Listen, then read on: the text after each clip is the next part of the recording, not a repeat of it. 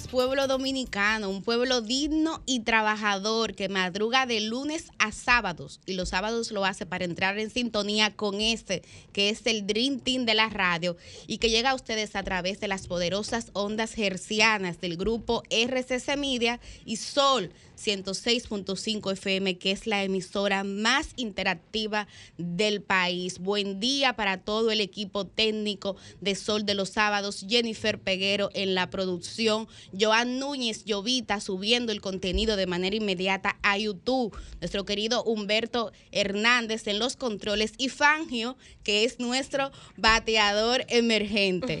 De igual manera para todo el Dream Team de la radio, Cristian Cabrera, el periodista joven, Felipe Vallejos, Roselvis Vargas, Susi Aquino Gotró, la versátil Liz Mieses, la regidora del pueblo, Yuri Enrique Rodríguez, coordinador de este espacio y titán de la juventud, y Milicen Uribe, una servidora. Recordar que las diferentes frecuencias por las que pueden entrar en sintonía con este espacio, 106.5 FM para Higüey y el Gran Santo Domingo, 92.m FM para el Cibao. 94.7 FM para el sur y el este, 88.5 FM para Samaná. Y bueno, hoy 5 de noviembre, el Dream Team de la radio iniciando una cobertura especial acerca de los dos fenómenos que ahora mismo están afectando el país. Por un lado, una onda tropical y por otro lado, una vaguada. Saludo a mis compañeros y compañeras de equipo, Felipe Vallejos y Roselvis Vargas. Buenos días, jóvenes. Buenos días y gracias, Mili.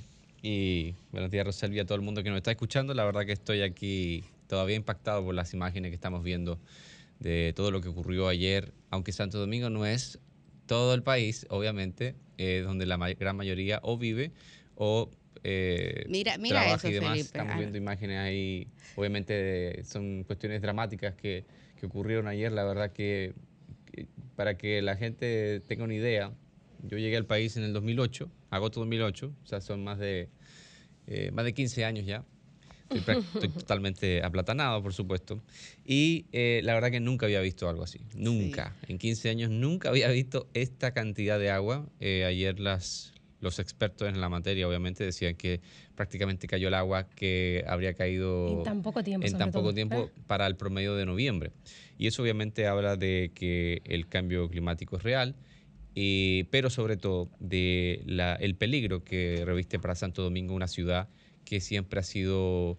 no- entre, sus, entre los atributos de Santo Domingo no está el drenaje pluvial o el funcionamiento mm, cabal del drenaje pluvial y eso obviamente, eh, pues obviamente ha tenido un impacto importante en toda la ciudad y con las consecuencias para las personas que han- se han visto afectadas. La verdad que eh, pienso que hablo por todo el equipo para manifestar nuestra profunda solidaridad con todas esas personas que en, este momento la están pasando muy mal.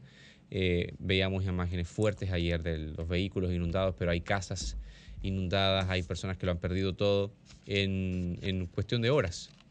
Porque la verdad que cuando uno se prepara para un fenómeno meteorológico, cuando con de antelación y viene un huracán o aviso de tormenta, pienso que en esto subestimamos por completo el fenómeno climático que estamos sufriendo actualmente y eso es verdaderamente que es una lección para todos, Rosel. Buenos días, Milicen, eh, a todos los compañeros, eh, Yuri, Susi, Felipe, bueno, y a todo el equipo que hoy nos acompaña, que efectivamente como nosotros pues hemos salido bajo lluvia aquí en el Distrito Nacional para cumplir con este compromiso que tenemos con cada ¿Tú uno. no querías ser periodista, de usted. No, yo tengo ratico en esto y la pela que yo he cogido cuando reporte. Sí, porque a ti te ha tocado ser reportera de no, adoro. hubo alguien que una vez me dijo, tú debes hacerte un cursito de periodismo de guerra, porque yo los tiroteos que he tenido que vivir y ranear eh, eh, en el suelo para uno pues evitar las cosas, pero sin duda uno no, no pierde la sensibilidad cuando ve estos hechos. Y como decía Felipe, la cantidad de lluvia en tan poquísimo tiempo. Y uno viendo, por ejemplo, ayer los videos en redes sociales, hay sitios, eh, por ejemplo, cerca del Club Los Prados, hay sitios que suelen eh, inundarse y taparse los vehículos, pero lo que vimos ayer fue incluso en zonas donde no se estila que ocurra esto, los vehículos tapados hasta el capó arriba. Así es. Buen día para Yuri Enríquez, coordinador, jefe de este espacio, y para Susi Aquino Botró, la versátil, Buen Al- día, al compañeros. jefe se lo llevaron hace un tiempo. afortunadamente. Eh, nada, como siempre digo, feliz de estar aquí, eh, independientemente de las circunstancias climáticas que nos aquejan, siempre es un honor y un privilegio poder realizar nuestro trabajo y poder conectar con la gente que espera esa milla extra de quienes trabajamos en los medios de comunicación, que esperan ese nivel de responsabilidad, que esperan ese nivel de sensibilidad social y creo que en estos momentos y en días como hoy, eh, y perdón que haga tal vez este comentario, se dividen quiénes son los medios de comunicación de verdad y quiénes son los advenedizos que quieren a través de cualquier Uf. pra- plataforma digital Fuerte. a la que tengan acceso hacerse llamar un medio de comunicación. No, y hacerse llamar comunicadores también. Por y con- supuesto. con- La con- con formación- una inventada sensibilidad. no es reemplazable. La responsabilidad no es reemplazable. La capacidad de tener criterio y no hacer uso de la burla en momentos como estos es algo imprescindible. Bueno, comenzó dura la versátil. Yuri. Bueno, bueno, sí, es que hay, hay gente que, que todo lo entiende como una especie de chercha, ¿no? Y entonces, pues hay quienes a través de actuaciones pues un poco burlescas intentan capitalizar este tipo de situaciones. Pero bueno, ese no es el caso de, de nosotros y nosotros hacemos nuestro trabajo de la mejor manera posible. Yo creo que, eh, Roselvis, tú tienes un... Sí, el- vamos a el- escuchar primero el informe, el, el- último informe que Exacto. Roselvis... El, Más el último reciente. informe Más que- que, reciente, dio el correcto, COE, sí. que fue ayer a las 10 y 30 de la noche, quizá haya gente que no tenía situaciones y pudo pues dormir antes de eso. Y bueno, según lo que informa el COE ajá, en su último informe, eh, hay 12 provincias en alerta amarilla y 9 en alerta verde, con su consecuente eh, llamado a posibles crecidas de ríos, arroyos y cañadas, así como inundaciones repentinas urbanas, que sin duda fue lo que pasó ayer. Súper rezado ese, esa eh, inundaciones repentinas urbanas y ayer la vimos hecha eh, realidad. Entre las provincias en alerta amarilla, atención, porque Felipe decía sobre todo, Santo Domingo no es todo el país. Bueno, en alerta amarilla está el Ceibo, San Pedro, eh, la Altagracia, el Gran Santo Domingo, La Romana, San Cristóbal, ay, que lo que ocurre en San Cristóbal, Samaná, Monteplata, Atomayor, Sánchez Ramírez, Monseñor Noel y Montecristi, especialmente Martín García, el Pocito Guayubín, Castañuelas y Palo Verde. Y en alerta verde están Santiago, La Vega, María Trinidad Sánchez, Asua, Duarte, San Juan, Santiago Rodríguez, Valverde y Puerto Plata. Yo quería hacer una precisión rápida. Adelante. Aquí la prensa está, eh, recoge que los aguaceros registrados en Santo Domingo indican que en tres horas aproximadamente cayó más agua que en todo el promedio histórico del mes de noviembre. Y lo otro, la información, eh, por supuesto, lamentable, es que hasta la fecha, o hasta la, a esta hora, se han registrado dos muertos. Una persona en los alrededores de la cañada de los 800, en los ríos, cuando intentó rescatar un vehículo que era arrastrado por las aguas. Y la otra persona que falleció fue en el sector Villa Claudia, al, al caerle encima una pared que se desplomó. Por supuesto, el gobierno se ha activado, el presidente Abinader ha suspendido su agenda pautada para el interior del país y ha eh, convocado a, todas las, eh, a todos los funcionarios competentes para estos fines a las 9 de la mañana en Palacio Nacional. Yo creo que, que eso es muy bueno. Eh, porque bueno, yo creo que esta gestión ha demostrado una capacidad reactiva muy buena a nivel operativo y lo vimos, por ejemplo, con la respuesta que dio el Estado Dominicano ante el huracán Fiona, pero eh, Felipe, Roselvis, Susi, Yuri, ustedes que nos ven y nos escuchan, yo creo que también es momento de ir reflexionando como sociedad de cómo dar respuesta a esos problemas estructurales. Señores, el drama que se vivió aquí en el Gran Santo Domingo ayer, la cantidad de personas que hoy despertó sin vehículo, porque simplemente su vehículo se le ahogó. Ahí estamos viendo a quienes nos siguen en Telefuturo Canal 23 algunas imágenes. es dramático. La cantidad de personas que ya perdió su casa y la cantidad de personas que han perdido la vida. Ayer mismo daba el COI un informe de dos personas que lamentablemente fallecieron con tres horas de lluvia tres horas de lluvia significó el colapso del Gran Santo Domingo. Entonces, creo que hay que comenzar a reflexionar cómo vamos a dar respuesta a esos problemas estructurales, porque lamentablemente aquí en República Dominicana la planificación está casi ausente en el tema municipal. Así es lamentablemente venimos de una cultura política donde solamente se quiere invertir en grandes obras porque es lo que se ve, porque es lo que sirve para hacer proselitismo, para hacer campaña. Para ser reelegido. Para ser reelegido. Entonces, lamentablemente el drenaje se supone que no se ve, pero creo que era Felipe que ayer ponía un tuit diciendo, bueno, esto se ve porque tal vez no se ve el, drenaje, pero ayer quedó evidenciada las consecuencias de no tenerlo. Miren ahí lo que pasó en el metro. A quienes nos ven por YouTube, estamos transmitiendo en vivo por RCC Media, en el canal de YouTube de RCC Media, y a quienes nos ven por el canal 23. Y escuchen esto, en el metro de Santo Domingo, una obra que no que es reciente, o sea, en comparación con otras obras históricas, eh, no es una obra que sea demasiado antigua,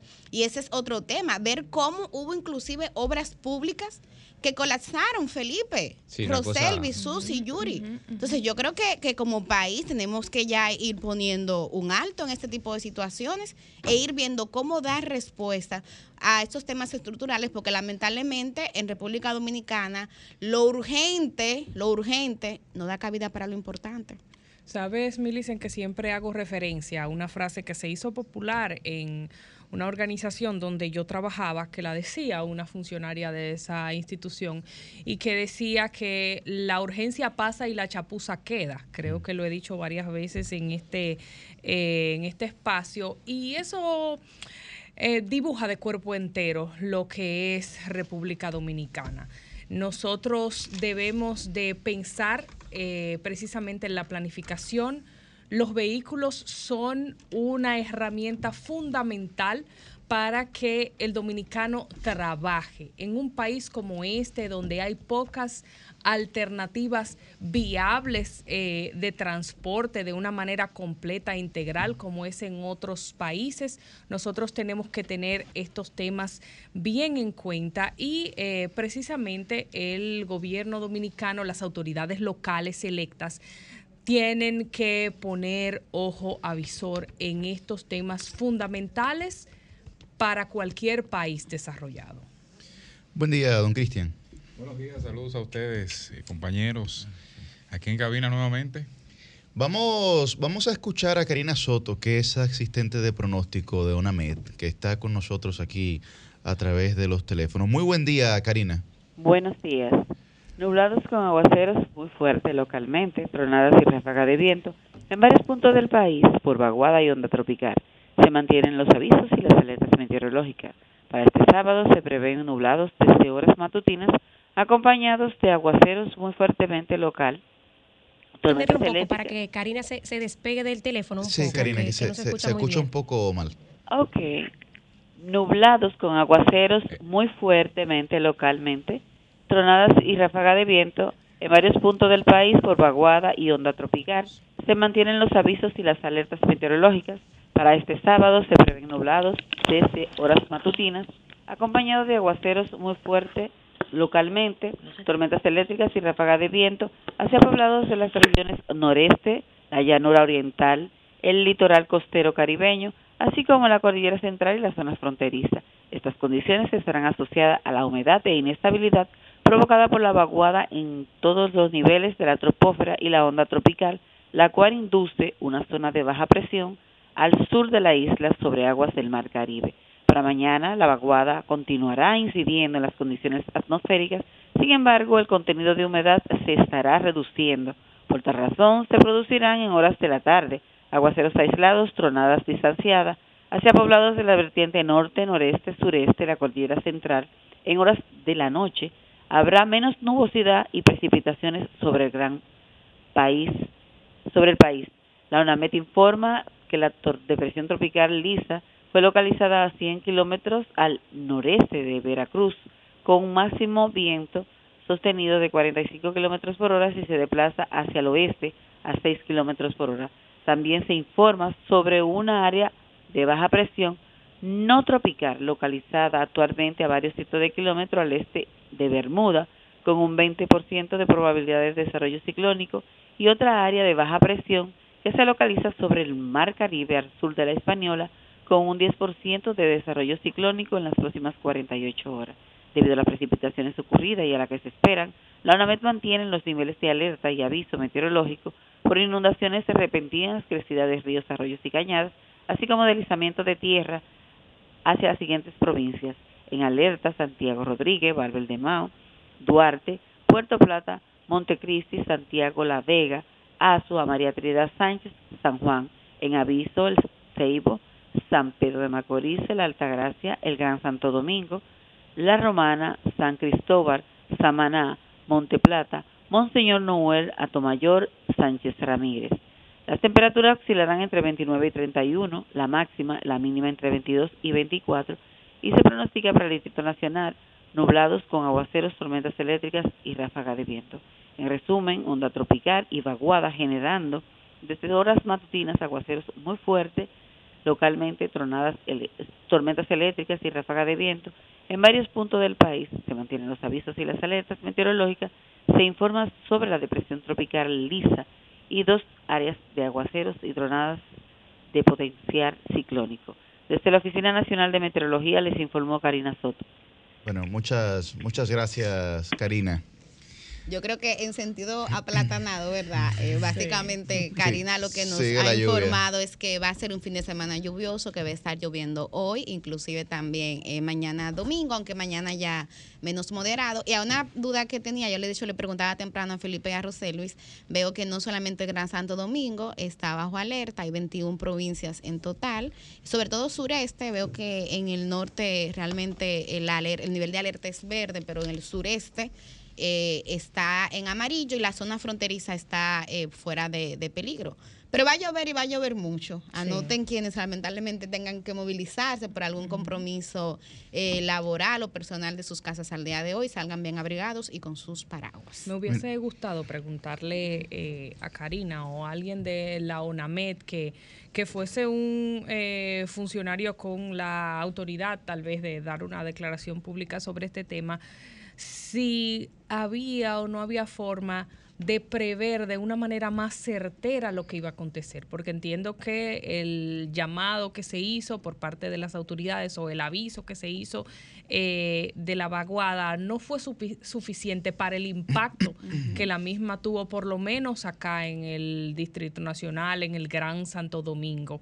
Eh, a cada rato nosotros eh, tenemos y recibimos anuncios de vaguadas que no necesariamente tienen consecuencias ni siquiera la mitad de tan graves como esta. Entonces, eh, pienso que si había alguna manera de tener previsión de que estos niveles de lluvia iban a llegar a las condiciones en las cuales llegaron, las respuestas de los organismos del orden y de los organismos de socorro que se está dando ahora debió haberse dado desde antes, es decir, avisar en ruedas de prensa con un poco más de fuerza, tener eh, más voceros indicando de una manera más contundente que las personas debían prepararse ante consecuencias como las que estamos viviendo hoy que iniciaron en el día de ayer.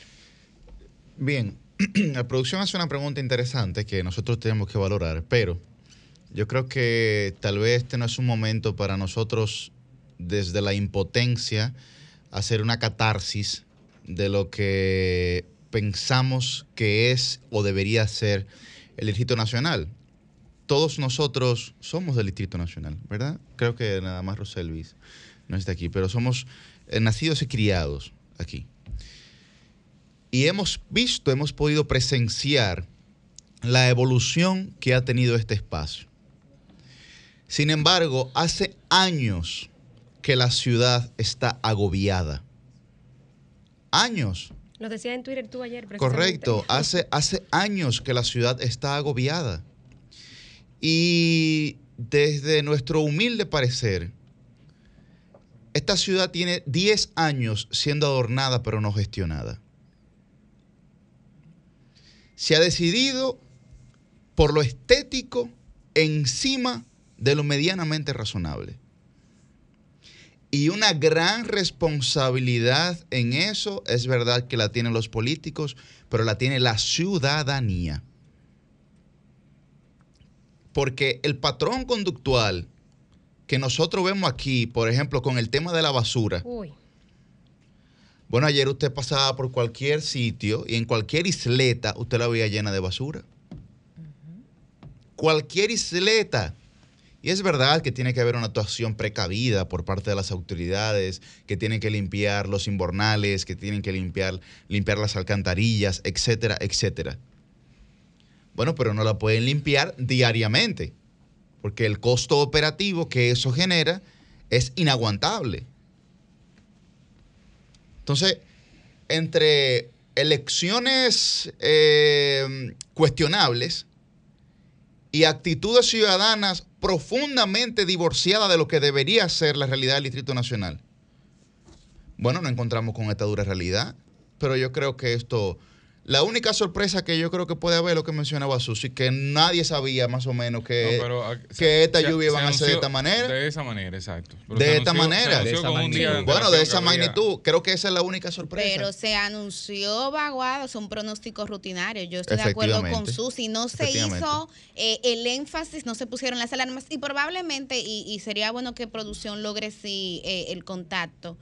Tal vez las autoridades dominicanas también fueron sorprendidas porque desde que nosotros teníamos previsto el impacto del huracán Fiona, yo vengo escuchando un debate acerca de que De en la. UNAMED hacen falta unos radares. Ustedes Sí, recuerdan aquella sí. controversia Sí. con el predictor John Morales, porque él muy tempranamente hablaba de que efectivamente Fiona sí iba a impactar de manera directa el territorio dominicano, específicamente en la costa este, y el pronóstico que daba UNAMED era que no. Entonces, eh, creo que la pregunta que hace Susi es correcta, Yuri, en el sentido Sí, de la seguro. necesidad, de la necesidad de determinar qué pasó. Porque la temporada ciclónica, señores, acaba hasta final de este mes.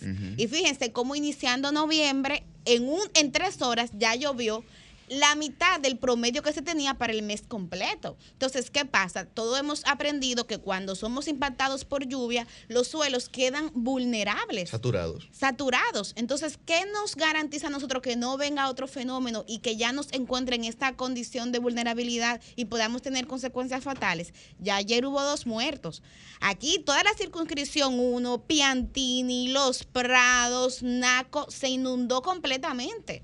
Entonces, yo creo que hay que comenzar a poner los candados. Bueno, en, en todo caso sería el anuncio pertinente, que es lo que tú estás diciendo, pero sobre el hecho de que los suelos estén saturados y de que venga otro temporal, eh, caramba, esas son condiciones meramente humanas. Bueno, pero, pero tienen la que estar gente se pero preparados. que- Tienen que estar preparados. Ah, bueno, eso sí. Porque, Sí, porque mira, claro. mira, mira qué es lo que pasa. Mira qué es lo que pasa.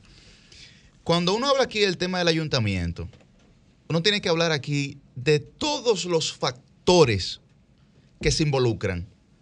¿Tú sabes por qué hubo una inmensa cantidad de carros inundados? Porque aquí se construyen edificios sin ningún criterio. Se aprueba. Tú, se aprueban y se construyen edificios sin Y ningún criterio. aprueban. Entonces, ¿qué ocurre? Tú construyes un edificio de 20 apartamentos, ¿verdad? Pero las estadísticas te están diciendo que en la circunscripción 1 del Distrito Nacional, la clase media ronda entre 2 y 3 vehículos. Pero ese edificio de 20 apartamentos tú lo construyes de un parqueo cada uno. ¿Dónde se parquean los otros carros? En la calle. En la calle se tienen que parquear. ¿Qué eso quiere decir? Que no hay viabilidad de poder limpiar correctamente porque aquí no hay un horario de parqueo hacia la derecha o hacia la izquierda, como hay en otras ciudades que nosotros conocemos. Que si se inundó la calle y el carro estaba parado ahí, se va a inundar el carro también. Pero tampoco fue un secreto los parqueos soterrados inundados Claro. porque hay calles en los que, por ejemplo, una intersección de cuatro vías genera una pendiente. Entonces, cuando esa intersección de cuatro vías genera una pendiente y en esa misma intersección hay tres, cuatro, cinco, seis, siete edificios, esa pendiente, ¿hacia dónde se dirige esa agua? Hacia esos parqueos soterrados. Yo O sea, quisiera. no, no estamos hablando aquí, ¿entiendes? No estamos hablando aquí de una sola, de una única responsabilidad, sino de unas responsabilidades compartidas que se han generado estructuralmente, como señalaba Milicen, que nos han llevado a este escenario. Totalmente. Pero nadie, Mira, sobre esta. nadie dice nada. Sobre la responsabilidad ciudadana que tú señalabas, yo quisiera aportar eh, un caso muy criollo, muy del patio que vi hace un par de semanas. Yo venía bajando por la eh, 30 de marzo aquí en el Distrito Nacional, un día de lluvia precisamente. Señores, yo tenía tiempo. Debo decir que tenía un tiempo considerable que no veía, y más en una zona relativamente céntrica, en la 30 de marzo, próximo a la 27. Gente en medio de la lluvia sacando la basura y tirándola en el contén para que ruede con el agua. Ahí va Entonces- parte del problema. Claro, ciertamente. Yo estoy completamente de acuerdo con lo que ustedes eh, señalan de la responsabilidad de las autoridades en el tema de la infraestructura, del- de la planeación urbana y demás. Eh, y wow, y también el compromiso y el deber que tenemos los ciudadanos con esto. Ojalá que haya alguien de ahí de la 30 de marzo escuchándonos. Porque esa calle es bien cortica. O sea, los que salen a tirar basura frente a su casa cuando está lloviendo para que baje hacia la Independencia, ahí en las inmediaciones del Parque Independencia, tienen que saber quiénes son. O sea, qué comportamiento tan bárbaro. Pero eso se repite en muchos sectores más del Distrito Nacional y del país. De la gente que saca los sacos de basura, voltea los tanques frente a su casa cuando está lloviendo para que la basura Porque ruede en el tiene que el agua no tiene límite. Mira, el ejemplo perfecto de eso está ahí en Guajimía. Guajimía Sí. tiene la vida entera. Se inauguró la República y Guajimía ha tenido problemas. ahí está el caso.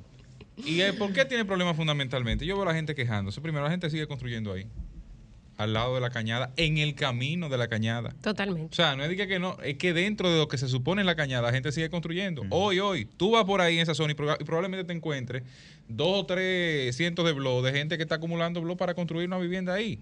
Entonces, se han hecho decenas de proyectos habitacionales de reestructuración de la zona, igualito.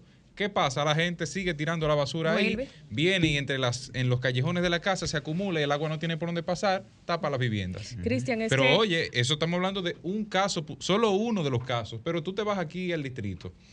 Y en el distrito lo primero es, nosotros no tenemos un sistema de drenaje real. No, el no. drenaje, yo tengo la fotografía por aquí, el drenaje del Distrito Nacional está fundamentalmente en la zona este de la, de la capital, eh, Ciudad Nueva, zona colonial, un poco San Carlos, y en la zona eh, de la Núñez de Cáceres, donde se logró hacer la, ustedes saben, ahí El frente al parque, parque. claro. el parque de la. Exacto, por la Gustavo, Núñez con Gustavo más o menos, que se hizo una, se hicieron unas adecuaciones. Sí, pero ayer, eso- eso es problema, ayer, ayer por el eso problema. colapsó completamente. Sí, o sea, por ahí no sí. se podía. Y dos o tres casitos en la zona sur, entre los Cacicazgos, Honduras. Eso es lo que hay aquí de, de- de drenaje.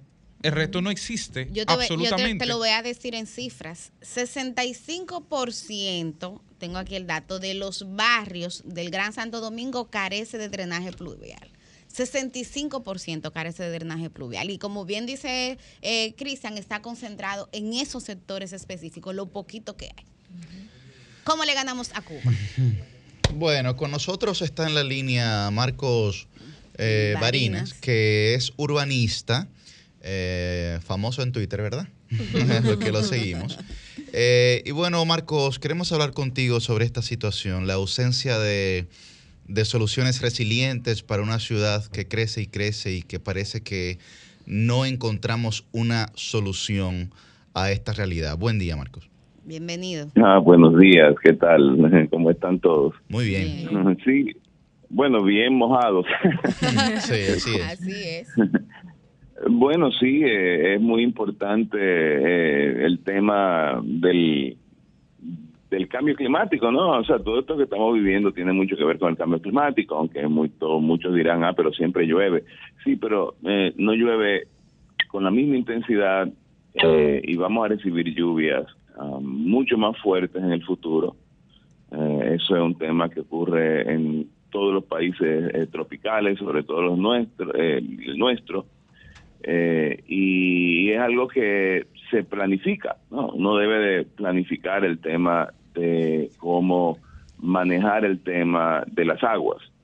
Eh, en el caso de la ciudad de Santo Domingo, nosotros tenemos una bendición y es que la topografía de nuestra ciudad eh, ha sido increíblemente benevolente con nosotros. Santo Domingo es una ciudad que eh, tiene unas terrazas topográficas que van bajando hacia el mar, lo cual hace que temas como el agua. ¿Una qué ejemplo, dijo, el agua perdón, que si puedes repetir el, el concepto?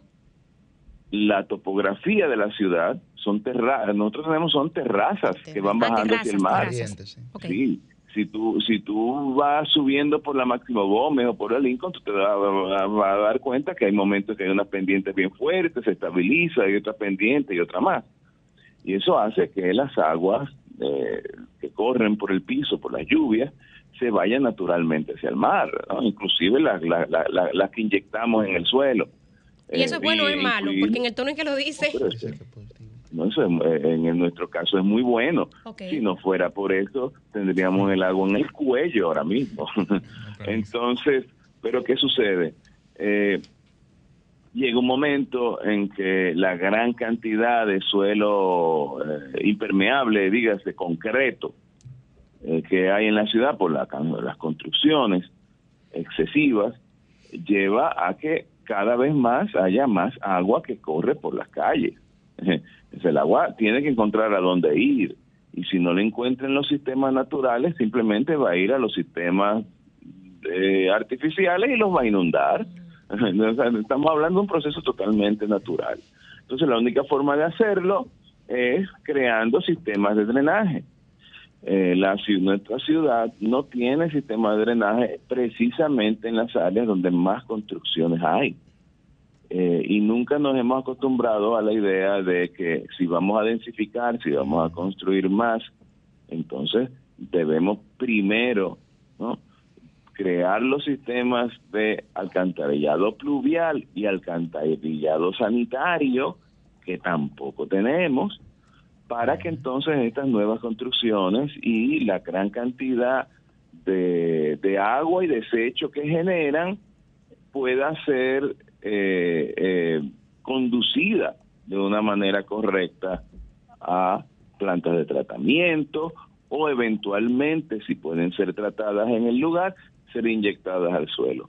Pero eso no es lo que está ocurriendo, no solamente en la ciudad de Santo Domingo, sino también en todo el país. Marcos, Emily San Uribe de este lado, un placer Hola, saludarte y recibirte en esta cobertura especial de Sol de los Sábados y de RCC Media. Eh, en términos llanos, yo quisiera que tú le expliques a nuestra audiencia, por favor, por qué colapsó ayer el Gran Santo Domingo y que también le expliques quiénes tienen vela en este entierro, cuáles son esas responsabilidades compartidas para que podamos ya identificar el problema e ir pensando soluciones. Bueno, Santo Domingo colapsó ayer porque tuvimos un evento extraordinario, mucha agua, o menos de, cuatro horas eh, cayeron más de 300 mil cúbicos de agua. Eh, eso es mucho, ¿no? Eh, y en una ciudad que no tiene drenaje sanitario, o sea, la, la ciudad de Santo Domingo, y recuerden que la ciudad de Santo Domingo no solamente es Distrito Nacional, sino la ciudad de Santo Domingo completa, no llegamos ni siquiera al 30% de cobertura de drenaje pluvial y sanitario. Entonces, eh, por tanto, como dije anteriormente, si naturalmente el agua no puede salir, lo que va a hacer el agua es encontrar un sitio donde estancarse. Y lo que ha hecho fue ha sido precisamente eso, estancarse en las calles. ¿Quiénes son responsables de esto? Bueno, mira, esa es una responsabilidad compartida entre diferentes niveles. Primero está la- el nivel local, que son los ayuntamientos, que son que es el gobierno de la ciudad. En el caso de la ciudad de Santo Domingo no estamos hablando de un solo ayuntamiento, estamos hablando de 12 ayuntamientos. En la provincia de Santo Domingo. Gran Santo, Gran Santo Domingo. Hay una provincia, está el distrito. el gran es más que la provincia, el gran la región metropolitana es la, es la región Santo, la provincia de Santo Domingo y el Distrito Nacional, pero lo que se podría llamar el Gran Santo Domingo te puede incluir a San Cristóbal, Jaina, que ya son otras provincias, estamos hablando de dos alcaldías, o sea, la ponen- se, ponen a, analizar. Ah, que Eh, entonces, un poco la región Osama, digamos. Ajá, por- Es el término Exacto. correcto. Por un lado, por un lado están los ayuntamientos, eh, son responsables de todo eh, el espacio público de la ciudad. Por otro lado está eh, el gobierno central, la Corporación de Acueducto y Alcantarillado de, de Santo Domingo, eh, que son responsables del tema de, de estos sistemas de drenaje de lo que estamos hablando. Eh, y por otro lado está la ciudadanía, ¿no? O sea, nosotros mismos eh, tenemos una cierta responsabilidad. A mí no me gusta siempre decir, ah, que, que los dominicanos eh, eh, tienen el, eh, el grave problema porque no tenemos educación. Mentira, no, mira, todo el, cualquier país del mundo no puedes echarle la culpa a la ciudadanía de las situaciones que tiene la ciudad. Esta es una culpa clarísima de las autoridades, ¿no? Eh, eh, si bien el dominicano echa basura en la calle, hay que tomar en cuenta que tampoco aquí existen los contenedores y los sistemas correctos en los que una persona puede caminando por la calle de- depositar la basura en el lugar donde debe ir, porque no los encuentras en las calles. Eh, entonces están están esos tres están esos tres elementos, pero además también hay que pensar lo que está ocurriendo con otras instituciones que tienen un impacto muy alto en la ciudad, la- el Ministerio de Obras Públicas. Si ustedes se fijan dónde se inundó aquí, ustedes va- se eh, meten en la Churchill, se meten en Piantini y demás, se van a dar cuenta de que muchas de las razones por las que se inundaron muchas calles es porque Obras Públicas, que está acostumbrada a construir eh, las calles haciendo asfalto sobre asfalto, se asfaltan y vienen y tiran otra capa de asfalto sobre el existente y otra capa de asfalto sobre el existente, de manera que ahora las calles están más altas que las aceras. Eso, eso está ocurriendo en toda la ciudad. Eh, la calle está más alta que las aceras y por tanto el agua la está tirando hacia las aceras y por tanto está tirándola hacia las propiedades privadas. Y eso, obviamente, las ciudades se inundan y las aceras se inundan y las propiedades se inundan porque no hay un proceso correcto de planificación de esos sistemas de drenaje que empiezan a colapsar o sea, por la cantidad excesiva de agua y porque tampoco se les da mantenimiento. Entonces son, eh, eh, son muchas, eh, es complejo el, el, el, el tema y lo que requiere es de mucha coordinación y entender que va a ser peor. O sea, lo que pasó ayer es apenas un aviso de lo que va a ocurrir en el futuro.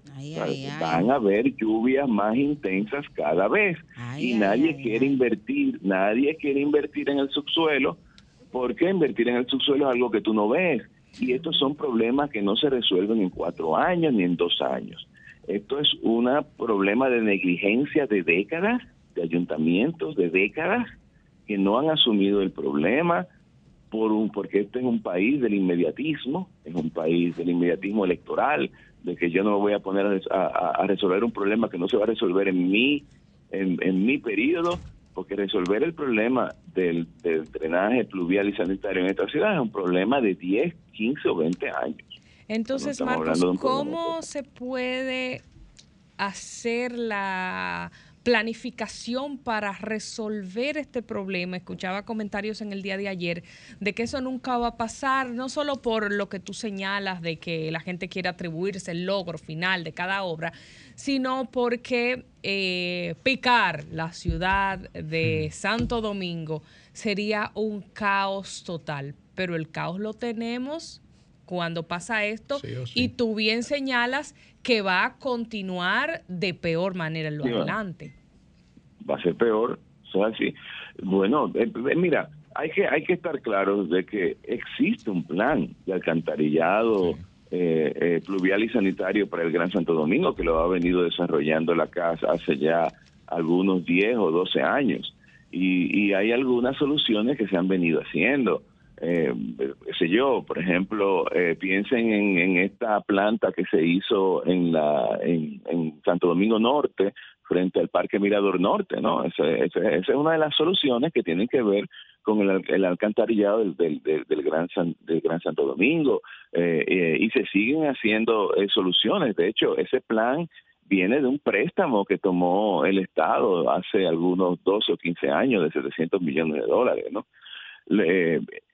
Pero esos planes son lentos, se toma 30 años y 30 años es equilibrarnos, ya empezamos hace 12. Ahora, ¿qué pasa?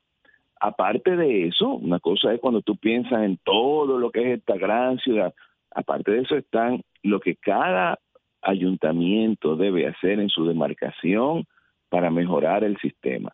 Y uno de los graves problemas de esta ciudad, y la gente cree que cuando uno dice esto, lo dice porque, ah, que mira, hay esta gente que siempre está hablando de los carros y los carros y los carros. Mira, esta ciudad no tiene aceras. Señor, el, problema de las aceras no es nada más de que la gente camine en las aceras. Las aceras no solamente son para la gente caminar. En las aceras están los sistemas de drenaje, los sistemas eléctricos de las ciudades. Es en las aceras que están. Y eso es lo que este país ha descuidado. O sea, no tenemos aceras, las aceras están todas destruidas, los invernales están todos colapsados, los contenes ya son inexistentes porque obra pública construye asfalto sobre asfalto, hace, haciendo las aceras más ineficientes y más peligrosas para las personas. Si, esto fue difícil para nosotros que vivimos confortables aquí en, en Piantini o en cualquier eh, eh, área central de la ciudad, imagina lo que esto significa para el ciudadano que vive en un entorno donde ni siquiera eh, existe una acera, donde ni siquiera eh, al que anda en la calle tiene que caminar a pie y caminar por esos charcos que ustedes, porque todo el mundo tiraba fotos de los vehículos inundados, pero y el que ni siquiera podía salir a la calle porque no podía, porque no podía caminar. Marcos, eh, luego de este panorama tan complejo que describes con un nivel técnico muy preciso. Eh, ¿A cuántos años estamos? Porque decías que era un proyecto de 30 años aproximadamente, de lo cual ya llevamos, si entendí bien, unos 12 años. ¿Estamos a unos 20 años realmente de solucionar este problema tan grave o, no se está haciendo el trabajo para que en unos 10 o 20 años real y verdaderamente tengamos eh, una ciudad sostenible? No se está haciendo el trabajo suficiente, como, como les dije. Hay un plan de la CAS de drenaje eh, sanitario y pluvial, de alcantarillado sanitario y pluvial para el, para el Gran Santo Domingo, que toma 30 años, pero como les dije, cada uno de los ayuntamientos que forman parte de esto que llamamos el Gran Santo Domingo tiene responsabilidades que no está cumpliendo, e instituciones que tienen que ver con los sistemas de circulación de la ciudad de Santo Domingo, porque es en los sistemas de circulación, las calles, las aceras, por donde corren estos sistemas tampoco están dando ninguna solución y lo contrario, están empeorando el problema, porque lo que hace Obras Públicas es empeorar el sistema. Entonces, por tanto, si nosotros no atendemos el problema, no solamente desde la escala del Gran Santo Domingo y de los ayuntamientos, y después eventualmente nosotros, que yo siempre lo pongo como menor, el ciudadano no debe tirar a, eh, basura. ¿eh? Sí, yo sé que el ciudadano tiene que tirar basura, pero si, si yo salgo de mi casa y no hay un contenedor en la esquina, yo lo que voy a coger es coger mis funditas del supermercado y acumularla donde el otro lo está poniendo, porque es. necesitan infraestructura sanitaria, ¿a dónde qué vas a hacer? Tirarla donde puedes. O sea, no es todo el mundo como que yo, tú o yo, tomamos la botellita de agua y nos la metemos en una mochila y la, y la tiramos donde encontremos zapacón en nuestras casas, la gente lo va a tirar en el piso. Entonces, esos son los niveles que están. Y, si, y, y a, y a qué distancia estamos? Cero. No hay, no, no existe. Tú no lo puedes, no puedes ver que esa planificación se esté haciendo. No pueden hacer ni siquiera una estimación de cómo, de, de- de cómo se está teniendo el problema, porque lo que se está haciendo es empeorarlo y se está empeorando porque esta es una ciudad que cada vez su sistema público, dígase sus espacios públicos, son peores. Ves muchas torres, muchas cosas, eh, y, y- y la presión que ejerce el sector inmobiliario sobre alcaldías increíblemente complacientes. Recuerda que yo no estoy hablando de tipo nacional, estoy hablando a nivel nacional. Esa presión inmobiliaria sobre las alcaldías lleva a este tipo de cosas. Y después son ese mismo sector inmobiliario el que viene y señala a la alcaldía como que la alcaldía tiene un problema. Pues no, o sea, aquí tenemos todo que ajustarnos a una situación en la que esta ciudad hay que eh, ponerla en el camino de la planificación, en el camino de lo que no se ve. Y lo que no se ve son planes. Y vamos a empezar por uno muy importante, el plan de ordenamiento territorial, Mm. porque todo esto que estamos hablando de los sistemas de alcantarillado, que son que superan los ayuntamientos, el problema de los ayuntamientos, empiecen el plan de ordenamiento territorial y vayan a ver quién está bombardeando la ley de ordenamiento territorial. ¿Quién? Vaya a ver quién la están bombardeando. ¿Quién, Pero Marcos? la están bombardeando incluso sectores internos a los mismos al mismo gobierno Bueno, vinculado a, esto- a- a estos grupos de, de desarrollo Inmobiliario, eh, así de construcción inmobiliario y turístico. Así son es. ellos mismos los que están bombardeando el proyecto, porque son ellos los que se han estado beneficiando del desorden. Y eso y vaya a ver cuando cuando esa ley que ya se aprobó en el Senado con muchísima dificultad, dos años de lucha para eso, ahora va a ir a la Cámara de Diputados y pongan ojo y pongan sus oídos bien claro en quiénes son los que se van a oponer a eso. Porque cuando esa ley salga, no se va, a- eso no va a solucionar el problema inmediatamente, pero es el inicio de la solución de muchísimos claro. problemas. A- Ahí Bueno, nos deja Marcos tarea mu- importante. Muchísimas gracias a Marcos Barinas Uribe, que es urbanista y nos ha dado un panorama que Familia bueno, digamos, mi primo, digamos claro. que, que bastante Ah, complejo, por no decir que apocalíptico, según la mirada de don Felipe Vallejo, ¿verdad? Muchísimas gracias, Marcos. Un placer, 30 Marcos. años, yo Gracias, solo gracias. Señores, escuchando a, a Marcos y por lo que uno vive en el día a día en la calle, uno siente también una descoordinación tradicional entre las autoridades, porque de repente tú te encuentras con obras públicas pavimentando una calle y a la semana siguiente eh, fácilmente te encuentras con un personal de INAPA picando esa misma calle recién pavimentada para resolver un problema calle. Yo de sí un te- tubo que, que está Yo- botando agua ahí Yo abajo. sí te puedo decir una cosa. Ay. A pesar, Hmm. a pesar de que la actual alcaldía y la pasada gestión de la alcaldía son del PRM, en la pasada gestión de la alcaldía, el alcalde y el entonces ministro de Obra Pública trabajaban muy al unísono. De la mano, sí. Por eso dije, Muy al unísono. Tradicionalmente, porque yo desde muchachita El- el- vengo viendo esa situación. Digo tradicionalmente, no me referí a, a- a ninguna administración en específico. No, no, no, no, estoy de acuerdo. Y estoy- ni siquiera a la relación entre alcaldía y, Históricamente. y- y- y obras sí. públicas. Pero eso que tú señalas es un buen dato, Pero sin, sin yo me duda. quedé- Hay, de, hay de lo que yo digo, descoordinación, y hay de eso que Es- tú dices es- también. es una- es una expresión. Hemos tenido Sí, claro. falta de mm, coordinación interinstitucional en nuestro país. Eh, históricamente y en mi experiencia personal, Sí, he visto cómo instituciones del Estado, cuando van a trabajar un proyecto en común, se están matando una con otra. No tienen de que ver firmarte un acuerdo y- Va a jefiar el proyecto, de quién se va a llevar los lauros del proyecto, de quien Así tenga más presupuesto y Ay, más influencia amado. y más poder Oigan es que va Sí, a sí. dirigir el tema, aunque el que haga el trabajo sea la institución Oye, de menos Aquí para coordinar trabajo hay funcionarios que no van a la institución porque la institución tiene una, una infraestructura pequeña. Sí, así es. Y eso no va acorde a, a la dimensión de su A, imagen. a Hay pe- a pe- esa vaina. a pesar- Oye, esa Sí, vaina. así de egos de quién es que va a venir Ay, a la Dios mío. oficina de quién. Porque Mínimo yo una monarquía. tú, Es así, tienes que sí, venir a una monarquía. Eso, eso, Sí, sí, eso sí. es así, eso es así. A pesar, a pesar de que, por ejemplo, ese alto funcionario en comparación con el minúsculo, digo la valoración que tiene, ¿no? No Sí, estoy sí, diciendo sí, que uno sí, sea no minúsculo sea. y No, otro, y la ¿verdad? megalomanía y la cosa. Eh, a pesar de que ese supuesto alto funcionario dependa de la labor técnica Del Sí. otro. del otro. Claro. ¿no? Sí. ¿Es O sea, bueno, yo sé que lo voy a ejecutar, como dice Susi, porque yo soy el que tengo los recursos, pero dependo de tu labor técnica para que, obviamente, eso se pueda ejecutar. Son s- cotidianidades en, en el labor, en la labor eh, del Estado, como bien señala Susi. Pero es interesante que, que Susi y tú lo pongan sobre la mesa para que la ciudadanía vayamos entendiendo. sí, sí, que, o sea, porque como ciudadano, ciudadana, uno Una ve las consecuencias de esa falta de coordinación interinstitucional que debería ser habitual. Estoy de acuerdo contigo, no habría que firmar un acuerdo Pero para no, colaborar, porque el Estado es uno. lógico. El Estado es uno, pero lamentablemente ese tipo de celos eh, institucionales eh, es como dice la frase, aquellos eh, vientos trajeron estos charcos, aquellos polvos trajeron estos charcos. Pero mira, muy preocupada quedé con lo que comentaba eh, Marcos Barinas Uribe en relación... El primo. El primo, en relación a, a cómo estos fenómenos serán más frecuentes. Yo les puedo contar que yo ayer me, me salvé de milagro porque mi sector se inundó completamente. Yo le, le comentaba que mi parqueo es soterrado y se inundó.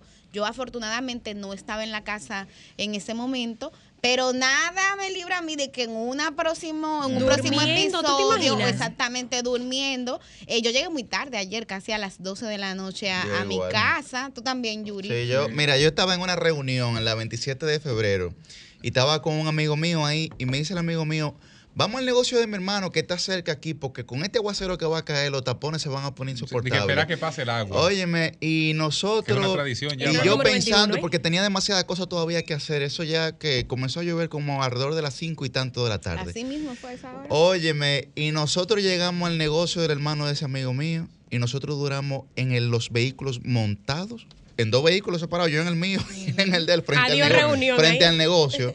Duramos ahí 45 minutos porque el agua era inclemente, o sea, era una cosa... Pero en una plaza no estaban- cesaba. se estaban cayendo los plafones. Sí, sí, sí. Es una plaza Querido. grande, Una Cristian, plaza. grande, grande. Querido. Sí, grande, grande. Aquí hubo universidades ayer Está donde bueno, sí. llovió dentro, que tuvieron los padres que ir a rescatar a sus hijos e hijas. Todavía cuando yo eh, llegaba a mi casa sobre esa hora, pasaba por la UNFU, por ejemplo, y veía Sí. una fila Sí. de Bueno, pero- vehículos intentando entrar. Bueno, ahí estamos Pero- viendo algunas Miren, Esa imágenes. es la el Abel agua lo González. toma corriente. Esa la- esa es y- aquella ima- clínico. imagen viral que se hizo el video de un muchacho que estaba sacando agua de un vehículo con una cantinita en la que Claro, lleva comida al trabajo. de ingeniero. Todo- ¿eh? Todo el mundo sabe aquí el tamaño que tiene una Land Cruiser.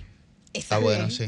Frente, frente, en la torre empresarial, ahí en la Sarasota, frente a la torre empresarial había una Land Cruiser que da.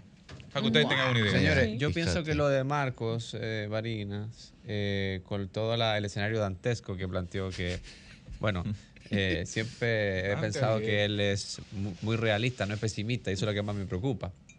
Eh, pero pienso que luego de esa explicación técnica tenemos que preguntarnos a nosotros mismos qué vamos a hacer para cuando venga este escenario tan difícil porque viene. Claro. Eh, de, esa no, de esa no podemos escapar. Entonces, eh, creo que en el futuro cercano seguiremos viendo estos, estos, Yo, yo estos creo lamentables que... hechos porque, eh, por eso le preguntaba, ¿a cuánto estamos de ver una mejoría por lo menos mínima de la ciudad de Santo Domingo con respecto al drenaje pluvial, por ejemplo, al subsuelo? Y él dijo, estamos en cero. O sea, más grave. Nadando. Claro. Eh, somos un, Santo Domingo es un paciente eh, en condición en condición muy grave. Cuando eso yo escuché intensivo, va a tener 30 consecuencias. años, colapsé ahí mismo. No, mira... No podremos verlo eh, fácilmente yo- nosotros, Yo ¿eh? creo... Porque si no he empezado y son 30 años. Ah, pero yo creo que una gran, una gran debilidad, una ausencia que ha habido con los gestores locales, con los gobiernos locales, es no haber entrado en un diálogo con la ciudadanía. Y nosotros hablamos mucho aquí en este espacio de los, de los, de lo que Rousseau hablaba de contrato social, que ahora son pactos sociales, ¿verdad? Como el pacto por la educación, el pacto eléctrico, etcétera, ¿no? Ese pacto social que debe darse en el Distrito Nacional es urgente Comenzando, por ejemplo, Qué pena que Liz no está con, aquí. ¿eh? con- comenzando, por ejemplo, con el cableado. En el único sector del Distrito Nacional que el cableado es soterrado es en las praderas Y en Ciudad Colonial. y en Ciudad Colonial, pero después de un proceso traumático. Un proceso traumático y unos cuartos que no termina nunca de Correcto, acabarse. que nunca de acabarse y préstamos van y préstamos van y sigue el préstamo. El BID Eh, eh, se eh, va el de bancar correcto. prestándonos para eso. Correcto, correcto. Suena jocoso, pero es la realidad. es re- es real. Es la realidad. Entonces, ¿qué pasa? Lo que decía Susi, bueno, ¿quién se va a atrever a picar las calles del Distrito Nacional para hacer de- drenaje pluvial, alcantarillado y soterrar el cableado? Porque estamos hablando de que después que tú duras un año o dos años de diálogo y se arma un plan, tú tienes que durar dos años más en ese esquema. El costo político que tiene eso. Lógicamente, lógicamente. Entonces, eso tiene que ser, eh, no digo yo con un consenso, pero tiene que ser una aprobación, más o menos. Yo creo que ahí hay un escenario importante, hay un escenario importante para que haya una ley de capital, una ley de capitalidad, y que haya un referéndum aprobatorio de la capital sobre esa situación. Bueno, eh, Que haya una participación directa de la ciudadanía, que se presente un plan y se le diga, mire, esto es lo que nosotros queremos hacer. Necesitamos de tales eh, sacrificios ciudadanos para que se pueda hacer. Bueno, pero vamos a hacerlo, pero alguna solución tenemos que buscar. Mira, quiero mandar un saludo para varios oyentes que están reportando sintonía con esta cobertura especial del grupo RCC MIDI de Sol de los Sábados tras los efectos de dos fenómenos meteorológicos que ayer impactaron el Gran Santo Domingo y que prácticamente lo colapsaron. Muchísimas gracias a toda la gente que nos está escribiendo por Twitter y también por WhatsApp, reportando sintonía con esta cobertura especial del grupo RCC Media y del Dream Team de la radio Sol de los Sábados. Mojado Mire, sí. an- antes de irnos con, con los oyentes, que me parece que vamos, señor coordinador, cuenta una Gracias amiga. por lo de señor. Cuenta una amiga que, que ayer estaba en, en la Bel González, porque solamente hemos visto los videos del agua entrando por los tomacorrientes, pero me dice ella, o bueno, comenta en un grupo, que adentro se inundó por completo, que por las escaleras el agua estaba cayendo como cataratas y que el ascensor estaba lleno de agua. Y relato esto a propósito de, lo- de los ascensores, porque en muchos edificios los ascensores están dañados. Edificios Así de eh, eh, bastante pisos que tenemos nosotros en el Distrito Nacional. No conozco, pero debe haber los casos en los que gente se quedó encerrada en un ascensor, no esperando que, que- que lo pudieran sacar y todo lo que esto puede implicar. Muchos ascensores dañados, se lo decía a Felipe cuando veníamos llegando. Eh, bueno, aquí mismo en el edificio, si puedo decirlo, el ascensor está también averiado. Bueno, Entonces, en mi imagínense casa, el riesgo sitios, sí. que eso representa, ¿no? Ahí hay una advertencia, yo no soy ningún experto, pero estaba leyendo ayer con el tema este de los seguros de los vehículos. Y hay una advertencia que están haciendo las aseguradoras, Ay, ay, ay. que es, y el, el negocio que, en el que me encontraba ayer al momento del aguacero es precisamente en un dealer que tiene el hermano del amigo mío. Y entonces estábamos comentando sobre este tema de los carros inundados. ¿Cuál es el protocolo? Y ojalá nos pueda llamar algún experto. No sé si podemos tener también aquí al propio Hugo Veras, que es parte de esta familia Claro. eh, de RCC Media, que nos pueda, que pueda dialogar con nosotros, o Dari Terrero. Eh, el protocolo es que si su vehículo se inundó, usted no lo encienda. Sí. Usted no lo encienda. Porque si el vehículo, como decimos aquí coloquialmente, cogió agua apagado, no necesariamente se va a ver dañado. Es así. No se necesariamente se va a ver dañado. Ahora bien, el traslado que debe de tener el vehículo del sitio en el que se le inundó al taller debe ser en una grúa. En grúa. Porque hay que sacarle todo el agua y hay que hacerle un chequeo eléctrico al, al vehículo dependiendo del año que sea el vehículo. Por ejemplo, los vehículos modernos, usted no se puede limpiar, usted no se puede poner a limpiar sensor por, por sensor, Puede sino provocar que incluso tiene, un cortocircuito y generar un Correcto, incendio si lo, si lo enciende, si lo enciende sin sacar todo el agua del vehículo, puede generar un cortocircuito en la parte eléctrica, pero en la parte mecánica, el agua que se liga con el aceite del vehículo también tiene que ser sacado en el aceite eh, de- de- del motor, puede ser también el aceite de la transmisión, etcétera. Entonces, las aseguradoras están recomendando a la gente Atención, pueblo dominicano. pueblo dominicano que si su vehículo se inundó, usted no lo prenda, sino que se comunique con su aseguradora, en el caso de que no tenga seguro full, para que no pierda su inversión, usted no lo encienda, lo traslada en una grúa hacia el taller mecánico y ahí entonces, eh, digamos, seguir el protocolo pertinente. Yuri, Insistimos, si se le inundó el vehículo, trate de no encenderlo. Si estaba encendido al momento de la inundación o lo intentan encender, encender es que se, se daña. ver- verdaderamente. Bueno, ojalá que no, está- pero si puede ocurrir. no necesariamente, porque el vehículo ya de por sí va generando su propio calor y eso ayuda a, a, digamos que a repeler el sistema. Ojo, te puede pasar porque hay que ver también a la altura que alcanzó y- qué Es- tanto penetró el eso- sistema eso- eléctrico. eso es, si se- si No, se pero, por ejemplo, una persona que hoy que se encontró con su parqueo inundado anoche y que no hizo nada porque no podía hacer nada. Hoy se levanta y tiene que ir a trabajar. Lo ideal, por ejemplo, en ese caso, es que lleve su vehículo en una grúa, que como se dice en buen dominicano, lo espere que se solee, que lo revise y, y luego entonces proceder al encendido Sí. bajo la vigilancia de una persona que tenga conocimiento, que pueda ver el motor, que pueda revisar todo eso. Fundamentalmente motor y transmisión son los, los o sea, las zonas con que mantienen fluido Ajá. son las que tienen más problemas o más posibilidad de verse afectadas. en el área mecánica, pero Exacto, los lo vehículos modernos, los vehículos modernos eléctricos. que son bastante eléctricos, lo que se le llama comúnmente la computadora del vehículo, comienza a generar cortocircuitos, comienza a fallar. Por ejemplo, vemos a veces que el vehículo, aunque esté apagado, comienza a encender eh, las luces y a flashearlas. Exacto. Es precisamente la computadora del vehículo generando una reacción porque no está comprendiendo la situación. Yo, Entonces, todo eso, lo que la recomendación es que a la gente no lo encienda. Sí, No lo encienda. es lo ideal. se- Y hay otro tema también con las aseguradoras. Y es que muchas de ellas tienen entre sus cláusulas que ante fenómenos naturales no tienen cobertura. Sí. Sí. Y eso puede generar problemas al momento. Usted puede creer que tiene un seguro No para una nada. cosa y no tiene No nada. tiene. Es que, ¿quién De manera que siempre ahí yo le digo a la gente, fíjense en las Hay letras pequeñas. y eso es una tarea de pequeña. proconsumidor. Eso es una tarea de proconsumidor para revisar porque la mayoría de esos acuerdos son de adhesión.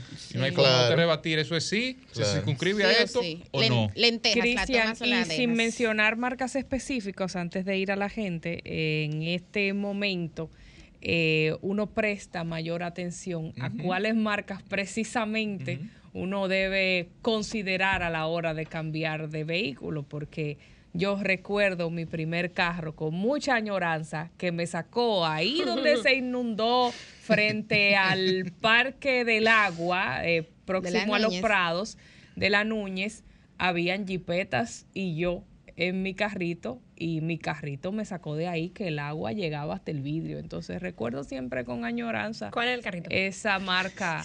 No, no vamos a darle gratis publicidad aquí, lo digo Ay, fuera ay, del ay, aire. ay, ay, ay. El primer carrito implica un programa aparte. Sí. Claro. Pero. Bárbara, te llevo en mi corazón, que era el nombre de que le salud. Vamos a motivar. eh, Vamos con la gente, pero antes de un saludito a, al joven Wander Pulinario que nos escucha desde San Oh, Cristóbal. claro. Ay, ese es mi tierra, Sí. San Cristóbal. Mira, yo te decía que te pedía, Yuri, que por favor motives el paso a la gente para que por Sí. favor reporte Claro. eh, si se vio impactado por las inundaciones y cómo amanece su sector en ese sábado. Motívelo, coordinador. Bueno, yo motivando realmente. Ya motivando, motivando. Eh, sí, yo mejor. Ánimo, ánimo, Yo, ánimo. yo al igual que los contratos, yo al igual que los contratos de las aseguradoras me voy a adherir. Vámonos con la gente. Comunícate 809-540-1065. 1-833-610-1065 desde los Estados Unidos. Sol 106.5, la más interactiva. Extraño. Vámonos con la gente. Pero dilo en el aire, dilo, Ay, dilo en el aire, en el aire. aire. No, no, no, no. Dilo en el aire. No, no, no, no, no, no. juégatela. Yo te lo digo, No, no, oye, no, espérate, yo te lo digo en el aire para que no Sí, se malinterprete. Juégatela. Como Yo ministro, yo creo que que no se bueno. Sí, malinterprete. Que porque se la Porque juegue, feo. que se la no, no, juegue. Eso se yo- escuchó feo. Yo siento, yo siento bueno así. como ministro. Aclaremos Bueno, esta así- situación. Ah, Así como la añoranza, así Sí, como la sí. añoranza, así como la añoranza que tiene Susi Ay. por su Ah, primer carro, Ay. que la sacó de tremendo embrollo, de Bárbara. tremendo lío. Yo siento que hay una parte de la población añorando a un exministro de Obras Públicas. ¿Cómo se llama? Vámonos con la gente. Así Buen día, fue su nombre y de dónde está el aire. Buenos días. Mi tercer amor. Ah, se nos fue. Bueno, es que aquí, mire, ¿Qué fue lo que usted hizo, producción? Dale ahí, a ver. Producción empezó a pullar. Sí, ok. Ahora vamos arriba. Buen día. Buen día. ¿Su nombre y de dónde está el aire? Sí, muy buenos días. Le habla la locutora Lucy Noa Montellano, Puerto Plata. Adelante, Lucy. ¿Cómo está Puerto Cristian, Plata? tú sabes que tú eres de lo mío. Siempre, No, con eh, papeles. Sí, yo lo... Lucy me llama también a República La Verdad. Sí, pero oye. Lucy, pero usted está fría aquí en el equipo. se Óyeme, reyó. óyeme. Saludo a la colega. Oye, Cristian, con papeles. Pero es posible que sea yo la que vaya por los papeles tuyos. Claro que sí. Pase por ley primero. y las cosas que van vienen. Oiga, en Puerto Plata llovió mucho ayer, pero el Señor siempre como que no quiere. El Cristo, el Cristo de Isabel de Torres nos protege, parece que no tiene pena, porque aquí tenemos un puente colapsado. Y gracias a Dios, una ocasión yo escribía que Montellano era como Macondo y ahora nos están usando para eh, salir por aquí, todas esas guaguas grandes camión encargado por aquí, pero mi llamada es para una reflexión para ustedes. Adelante. En una ocasión, aquí hubo una riada en Puerto Plata y una señora se confió de la jipeta y en un sitio cerca de Puerto Plata entró a un callejoncito y esta es la hora que la señora no ha aparecido, el joven que andaba con ella.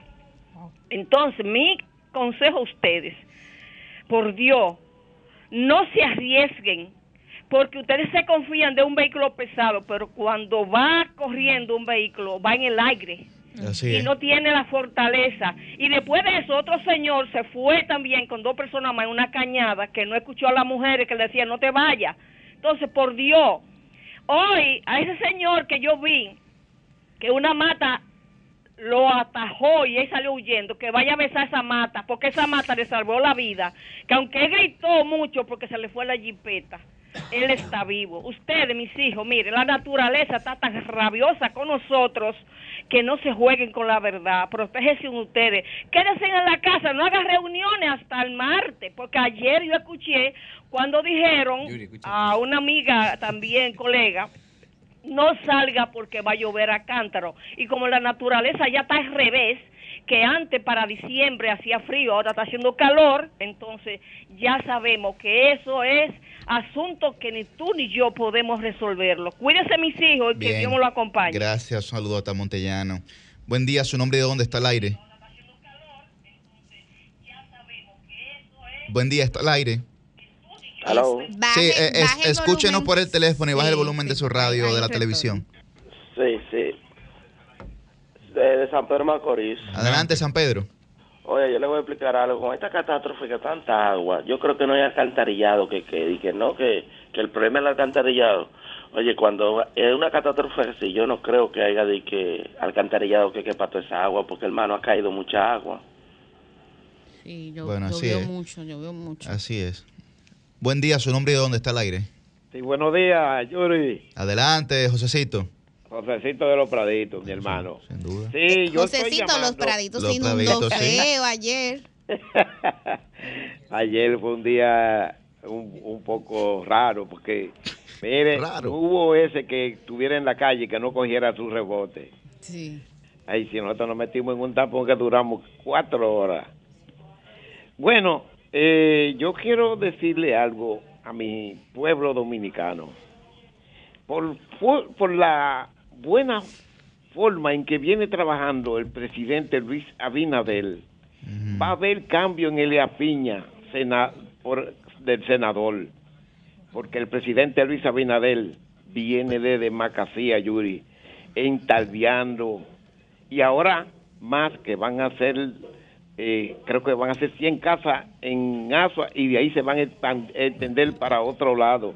Bueno, Pero Jo- Jo- el Josecito, es lo, que, es lo que tiene que procurar es que no perder la plaza aquí del distrito, porque Eh. porque porque la de Lea Piña, bueno, puede ser, pero pero la del distrito aquí, la senaduría y la alcaldía tan fea. Yu- Yuri, Yuri, eh, ¿tú crees que el presidente no está haciendo una medición? Bueno, Eso, ojalá. lo, lo que pasa es que eh, Pues es esa gente hace su medición y, y nadie se da cuenta. Pero en Elías Piña, arrancó por Elías Piña, viene el cambio con Rafael Aria, eh, el que va a sustituir al senador que está ahí. Oye, ¿tú sabes por cuántos votos fue que ganó el senador Delia Piña? Por 13 votos. ya tú sabes Bueno. que estaba y que tenía su presidente en el poder. Ahora que no hay, no tiene esa fuerza, ya tú sabes si va fuertemente Rafael Arias o no. Eso es un cambio seguro, Vamos a porque. Rafael ha trabajado tanto en, en, en, en- y oye, él está haciendo un trabajo, Yuri, aquí en la capital. Gra- José- gra- Josecito, gracias. pero pero, antes de pero que- dígale al, a Aria que no subestime a Iván Lorenzo. Eh, Que no, lo no, no, no. subestime. No, no, él no, lo Josecito. sube. No, eso, eso sí tiene. Que Rafael Arias trabaja no eh, subestime, Iván legalmente. Él no usa eso, no. Eh, lo que pasa es que él, oye lo que está haciendo él, eh, expandiendo su candidatura, Josecito. tanto aquí en la capital por todas partes. Sí, te- Mira, te- por te favor, escucho. por fa- ayer Los Prados fue tendencia eh, porque es uno de los sectores que habitualmente se inunda. ¿Cómo amanece hoy Los Prados, Los Praditos? Eh, ¿Bajaron las inundaciones? ¿Está lloviendo? Sí. Cuéntanos un poco, Josecito. Sí, bajaron, bajaron, bajaron. Lo que pasa es que ahí en Los Prados hay un problema. Parece que por ahí pasa un río profundo y tiene mucha corriente. Mira, ahí donde se hace ese charco de agua, le metieron más de 40 camiones de piedra y caliche. Y como quiera, bajó, bajó y se llevó y volvieron y lo rellenaron de nuevo. Y sí, dijo un señor ahí que tiene conocimiento de eso, que parece que ahí pasa un río y se va llevando todo lo que le van tirando. Oh, pero yo, yo me acuerdo que se, lle- había un volteo ahí y se hundió, tuvieron que sacarlo con una, con una grúa. Wow, terrible. Bueno, Sí. gracias, gracias, gracias, Josecito. Un abrazo. Bien, bien. Buen día, su nombre y dónde está el aire. Buenos días, buenos días, chico. Eduardo, del sur de la Florida. Adelante. ¿La Florida? Sí, mire, sí, la Florida, sí. Ah, bien, bien, Eduardo, adelante. Mire, quería comentarle, señores, eh, por ejemplo, aquí en sur de la Florida, ustedes saben que esto es un totalmente llano, un pantano. Y los que han, los que han ido, por ejemplo, al mall del Sogras, aquí cae, aquí dura tres días, tres horas lloviendo, y en el Sogras, en el mall, se pone eh, el agua por, por la por la mitad de los aros de los carros. O sea, lo que quiero significar con esto es que independientemente de que el sistema pluvial de Santo Domingo no es el mejor, la cantidad de agua que cayó, la cantidad de agua que cayó no aguantaba ningún sistema pluvial, porque fue demasiada agua que cayó. Entonces, eh, por ejemplo, yo puedo poner el ejemplo, el lavamano de nosotros funciona muy bien, pero si tú le viertes una cubeta de agua, por más que, que, que el lavamano esté bien, se va a, a brotar el agua, porque está entrando más agua de la que puede salir. Aunque usted Entonces, tiene razón, también- aunque usted tiene razón con respecto a la cantidad de agua que cayó, porque cayó más agua que en el promedio histórico de, de noviembre. No es verdad que una ciudad donde el 65% del distrito carece de drenaje pluvial, o sea, evidentemente que iba a colapsar. Ayer pudimos haber si la ciudad tuviera un mayor porcentaje de drenaje pluvial, eh, por encima del 50%, estoy soñando, por supuesto, eh, la ciudad habría resistido muchísimo mejor ese colapso. Pero fíjese, las- el distrito completo colapsó en tres horas. Entonces, es verdad lo que usted dice, que cayó mucha agua y que en ninguna ciudad del mundo habría resistido en todos sus espacios un co- eh, de no haber colapsado. Pero es que el distrito nacional entero colapsó. Y eso es lo grave. Exacto. Eso es lo grave, así es. Bien, gracias, Eduardo de la Florida. Buen día, su nombre y de dónde está el aire. Buenos días, Álvaro, Distrito Nacional. Adelante, Álvaro. Jóvenes, dos cosas. La responsabilidad social de ciertas empresas. Ayer, eh, cuatro horas y media en un tapón. En un momento determinado me paré en Innovacentro, entré, compré algo, cerraron la tienda, nos quedamos en la explanada un grupo de personas esperando a ver el tapón, etcétera. Salgan que hay que cerrar el parqueo. Caramba, ante una situación como la de anoche, nos obligaron a salir. Otra cosa, la Nuña de Cáceres, en la gestión pasada de obras públicas, por lo menos la Nuña, que es donde yo vivo, tenía un corredor de una brigada, corredor Núñez de Cáceres, brigada de obra pública, siete días a la semana. se perdió eso, la alcaldía nada. ¿A dónde vamos a llegar? Bueno, ahí está, gracias Álvaro. Te extraño desde aquel noviembre. Gonzalo. Buen día, su nombre de dónde está el aire. Buen día, Santo Domingo Norte. Adelante, Santo Domingo Norte. Lo que pasa con el asunto de la capital y el drenaje pluvial es que hasta ahora no se ha hecho un plan a largo plazo, una propuesta de que vamos a hacer un trabajo, no importa el partido No que se ha esté ejecutado. Exacto. El plan está hecho. Claro, eh, los ayuntamientos por ley Yo tienen creo que que, es un tener esos acuerdo planes. de ejecución que debe haber. Claro, un Algo, algo compromiso. como el 4%. Sí. Un plan por lo menos a, a 20 años, que, que no importa quién esté, sino lo que vamos a hacer es desarrollar la capital. Bien, pero mientras tengamos gente que lo que pide es solamente un cargo, un hombre que llamó ahora mismo de que por, por un senador de Elías Piña, cuando en su propio sector que está hablando que de ahí, está, ahí se está inundando, nunca vamos a salir adelante. Vamos a llamar para dar soluciones, no llamar de que fulano tiene tres votos y cuatro votos. Pero Bien, Santo Domingo gracias. Norte, Ajá. importante esta aclaración de que los planes se han hecho, están, lo importante es cumplirlos y ejecutarlos. Así es, así es. Bueno, en la línea 2 tenemos a Carlos Paulino, que es el subdirector y encargado de planificación y desarrollo del COE, que es el Centro Operativo de Emergencias. Muy buen día, Carlos. Sí, buenos días a ustedes y gracias por la oportunidad que le dan al Centro de Operación de Emergencia de poder interactuar con todo ese público que ustedes eh, tienen, pero que además y lo siguen a ustedes y que nos va a permitir justamente orientarlos.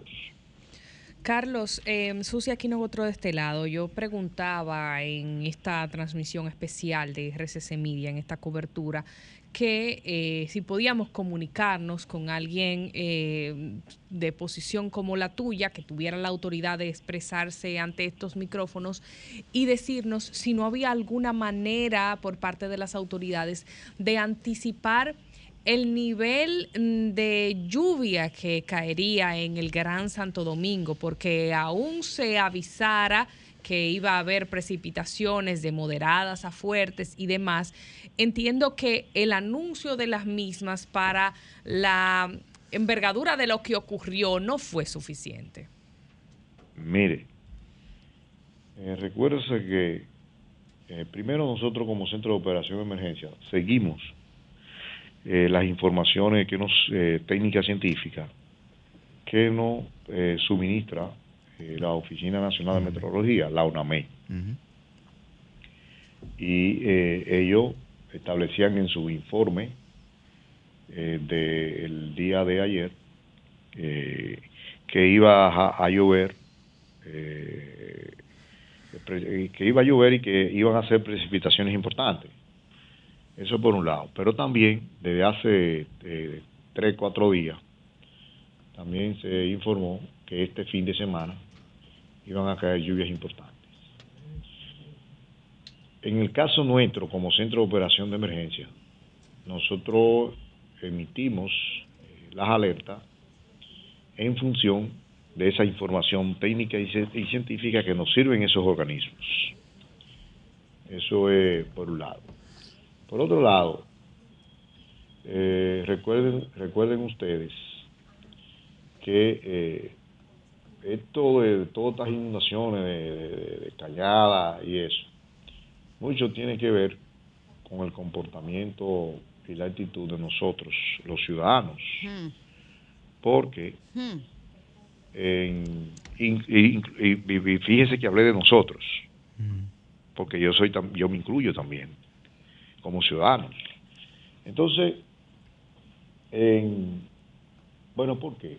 Porque para nadie es un secreto que todos los ríos y la cañada, eh, sobre todo en las provincias, eh, pues han reducido su capacidad de conducción de las aguas. ¿Esto por qué? Bueno, porque cada vez que nosotros eh, comemos algo, una- un guineo, un guineo o, o cualquier cosa que nosotros comemos, la basura, todo lo tiramos a los cauces. Me, me parece como muy, Ca- Carlos, eh, do- dos preguntas ahí. Eh, Eh, eso por primero, un lado. Carlos, dos preguntas ahí rapiditas. Primero, eh, me- nos explicas y aquí me puedes corregir o no, que Anam- ONAMED, o sea, el COE se- básicamente se lleva de lo que dice ONAMED. Entonces, De las hay- informaciones técnicas científicas que nos, que nos sirve la Oficina Nacional de Meteorología. Pero digamos que esa es responsabilidad de ONAMED. O sea, Digamos. usted está diciendo que la responsabilidad de haber alertado de manera más importante era de ONAMED y por ende el COE simplemente actúa en función de la información que provee ONAMED. Bueno, lo que ocurre es que eh, está establecido en, en el Manual de Organización y Funciones del COE, en su procedimiento, que eh, el COE tiene eh, un sector funcional que se llama el técnico científico. Si el evento es de carácter hidrometeorológico, entonces eh, eh, el ONAMED. Si el, si el evento es, es sísmico, entonces el Servicio Geológico Nacional y también eh, el, instituto, el Instituto Sismológico Universitario de la UAS. Entonces eso Pero, pero ONAME forma parte del COE. El COE es Sí, un es comité de organizaciones, No. Que dan respuesta ante emergencia y ONAME es parte, es como el cuerpo. El Eh, cuerpo eh. es el COE y ONAME es un brazo, por ejemplo. Correcto. Entonces, pero recuérdese que cada institución tiene, en función de su naturaleza, independencia. Pero yo se lo pregunto, sentido- don Carlos, porque se supone que debe de haber una comunicación y un sí, trabajo sí. coordinado Sí, entre hay- ONAME y el COE. Correcto, hay un trabajo coordinado, porque ellos emitieron las alertas que correspondían, eh, según los análisis que ellos establecieron, porque ellos establecieron eh, el, el viernes, en hora eh, a las 11 de la mañana, emitieron 19, colocaron 19 provincias en alerta. Pero entonces A la, la una alerta de la tarde- para lo que pasó fue una alerta insuficiente. Se quedó corta la alerta, don Carlos. Mire, lo que ocurre es que esos eventos de carácter impredecible y sobre todo eh, con esta situación de, incremento de temperatura, eh, el cambio climático, eh, evidentemente que los eventos se han hecho mucho más en su manifestación, mucho más severo. Entonces, eso por un lado. Y por otro lado, eh, eh, usted puede eh, predecir en un momento determinado que va a ocurrir, porque son pronósticos, y sobre todo como en Dominicana, la climatología es muy variada. Y eso implica que a veces usted pronostica algo y debido a esa variabilidad, pues de repente se coloca un cúmulo, eh, por ejemplo, nimbus, en una nube de gran desarrollo vertical, se queda estacionaria, por ejemplo, sobre determinada área y ahí usted tiene todas las precipitaciones. Sin embargo, en los análisis que se hicieron posteriores, no se veía eh, eh, eh, esa que pudiera ocurrir eso, porque estos eventos siempre están en movimiento, pero Do- don Carlos, ocurrir- perdón, perdón, perdón por la interrupción, pero es para que nuestra audiencia eh, que nos está siguiendo en esta cobertura especial pueda edificarse. En relación a eso que usted dice, la siguiente pregunta sería, ¿cuenta ONAMED y el COE con los equipos necesarios para poder prever? Y se lo pregunto porque a raíz del impacto del huracán Fiona, Para tener más precisión. Exactamente, para en tener el mayor... En el, eh, en el pronóstico. Exactamente, tal como usted ha venido señalando, se lo pregunto porque ante el paso del huracán Fiona se manejó una versión de que hay unos radares que son básicos, que son importantes y que faltan en la institución. Entonces, cuéntele a la audiencia de Sol de los Sábados cuál es la situación real y actual. Y si tendrían también que revisar el protocolo para estos casos debido a lo impredecible que él mismo ha señalado que están resultando estos fenómenos. Mire, lo que ocurre es lo siguiente. eh, yo no soy del área meteorológica, ni tampoco de la ONAMED.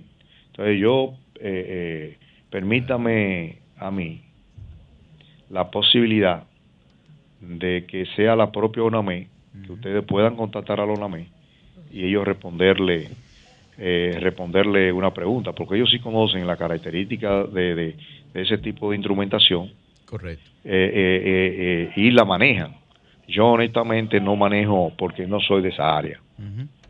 Bien, ahora, si, si con respecto con respecto a todo lo que tiene que ver con COE, no hay ningún tipo de problema. Pueden hacerme todas las preguntas que ustedes quieran, que estamos en la mejor disposición de Carlos. informarle y responderle. Carlos, el, el tema de los muertos confirmados hasta el momento, Ajá. ¿cuántos tiene el COE en conocimiento que han personas que han fallecido a consecuencia de- del paso de estas lluvias? Bueno, mire, el propio director del COE ayer eh, lo confirmaba en la rueda de prensa, que hubo una persona que, que falleció porque una pared, eh, una pared pues colapsó y le cayó encima. Era eh, eh, una persona, creo, eh, guardián de una compañía de seguridad. Esa es una persona. La, la otra persona fue que el vehículo le estaba llevando, le estaba arrastrando su vehículo y, y él trató de de asegurar, de preservar su bien y lamentablemente entonces falleció. Y hay eh, dos personas más que nosotros estamos en fase de eh, comprobación, o sea, verificación, porque eh, cada persona que, que fallece, eh, la- el sector de salud del Centro de Operación de Emergencia, pues con- conjuntamente con el Instituto Nacional de, de Patología Forense, pues ellos confirman la causa eh, por el fallecimiento. Entonces, le reitero, dos que le mencioné eh, y dos que estamos en proceso de, de verificación De de, la causa. verificación, de verificación de que murieron o de, o de verificación de cómo, Del cuándo y estado de dónde. Exacta- exactamente. La- la- la- o sea, hay- es confirmado que murieron, que han muerto cuatro personas a consecuencia de la lluvia, solo que hay dos que todavía no tienen los datos completos. Mm, A que ver. no están confirmados. Ok. Eso es. Bueno, Entonces pues- recuérdese que por un asunto eh, legal, Sí, claro. hasta que no se verifica y, y- y lo certifica este, eh, patología forense, pues nosotros no, no podemos por, por un hecho jurídico ¿no? darlo a Bueno, don Carlos, muchísimas gracias eh, por su participación aquí en este Sol de los Sábados. Final, finalmente, eh, ver cuál será eh, la labor del COE en esta parte ya de reacción hacia el hecho eh, de esta vaguada. Bueno, mire, este, recuerden ustedes, primero que la lluvia va a continuar durante las próximas 24 o 48 horas, eh, por lo que eh, las personas deben abstenerse de cruzar ríos, arroyos y cañadas que presenten altos volúmenes de agua. No hacer uso de balneario, porque todas las aguas están eh, turbias eh, y puede colocarlo en condición de peligro a quienes lo usan. Por eso no deben usarlo. En- y por otro lado también, aquellas personas que viven en terreno de alta pendiente deben monitorear el comportamiento de lo mismo a fin de evitar ser arrastrado por un deslizamiento de tierra. Decirle que eh, el, el teléfono del código 809-472-0909, que pueden llamar 24 horas, que nosotros estamos acá para eh, preservar su vida, apoyarle en lo que sea. Y una parte importante también, por ejemplo, en, en el día de ayer habían habían este eh, 20 niños atrapados en, en el sector, por ejemplo, Cuesta Hermosa, de, de- y los bomberos del Distrito Nacional hicieron el rescate de esos 20 niños. Estaban eh, en una segunda planta, en, era en el, primer, en el primer piso que estaban celebrando, pero el agua penetró y todos eh, fueron asegurados en un segundo piso hasta que los bomberos del Distrito Nacional y la UHR, la unidad eh, de, de respuesta humanitaria del Ejército de la República Dominicana, pues hicieron el rescate. Entonces, yo eh, entonces eso es, eh, eh, eso es eh, importante eh, destacarlo, así como también tres personas quedaron atrapadas en un ascensor en el sector Evarito Morales como resultado de las propias lluvias, como resultado de la propia lluvia y también fueron rescatados por los bomberos del Distrito Nacional.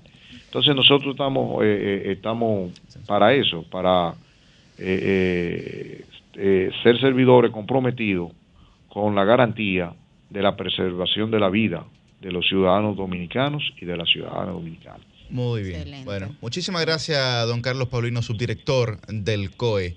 Cambio fuera. El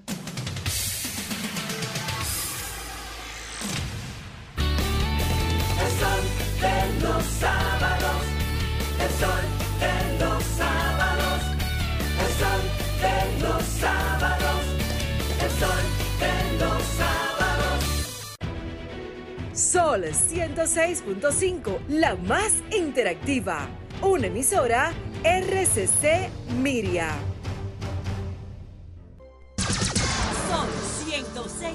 106.5. El sol de los sábados, el sol de los sábados, el sol de los sábados, el sol de los sábados. Bueno, estamos de vuelta a las 8 y 39 de la mañana en esta cobertura especial del Sol de los Sábados por RCC Media, Sol FM y Telefuturo, canal 23. También estamos en vivo a través de YouTube y a través de solfm.com. Eh, estamos aquí pues eh, colocando las informaciones, eh, los detalles más importantes de lo que viene aconteciendo, sobre todo en la ciudad de Santo Domingo desde la tarde del día de ayer viernes.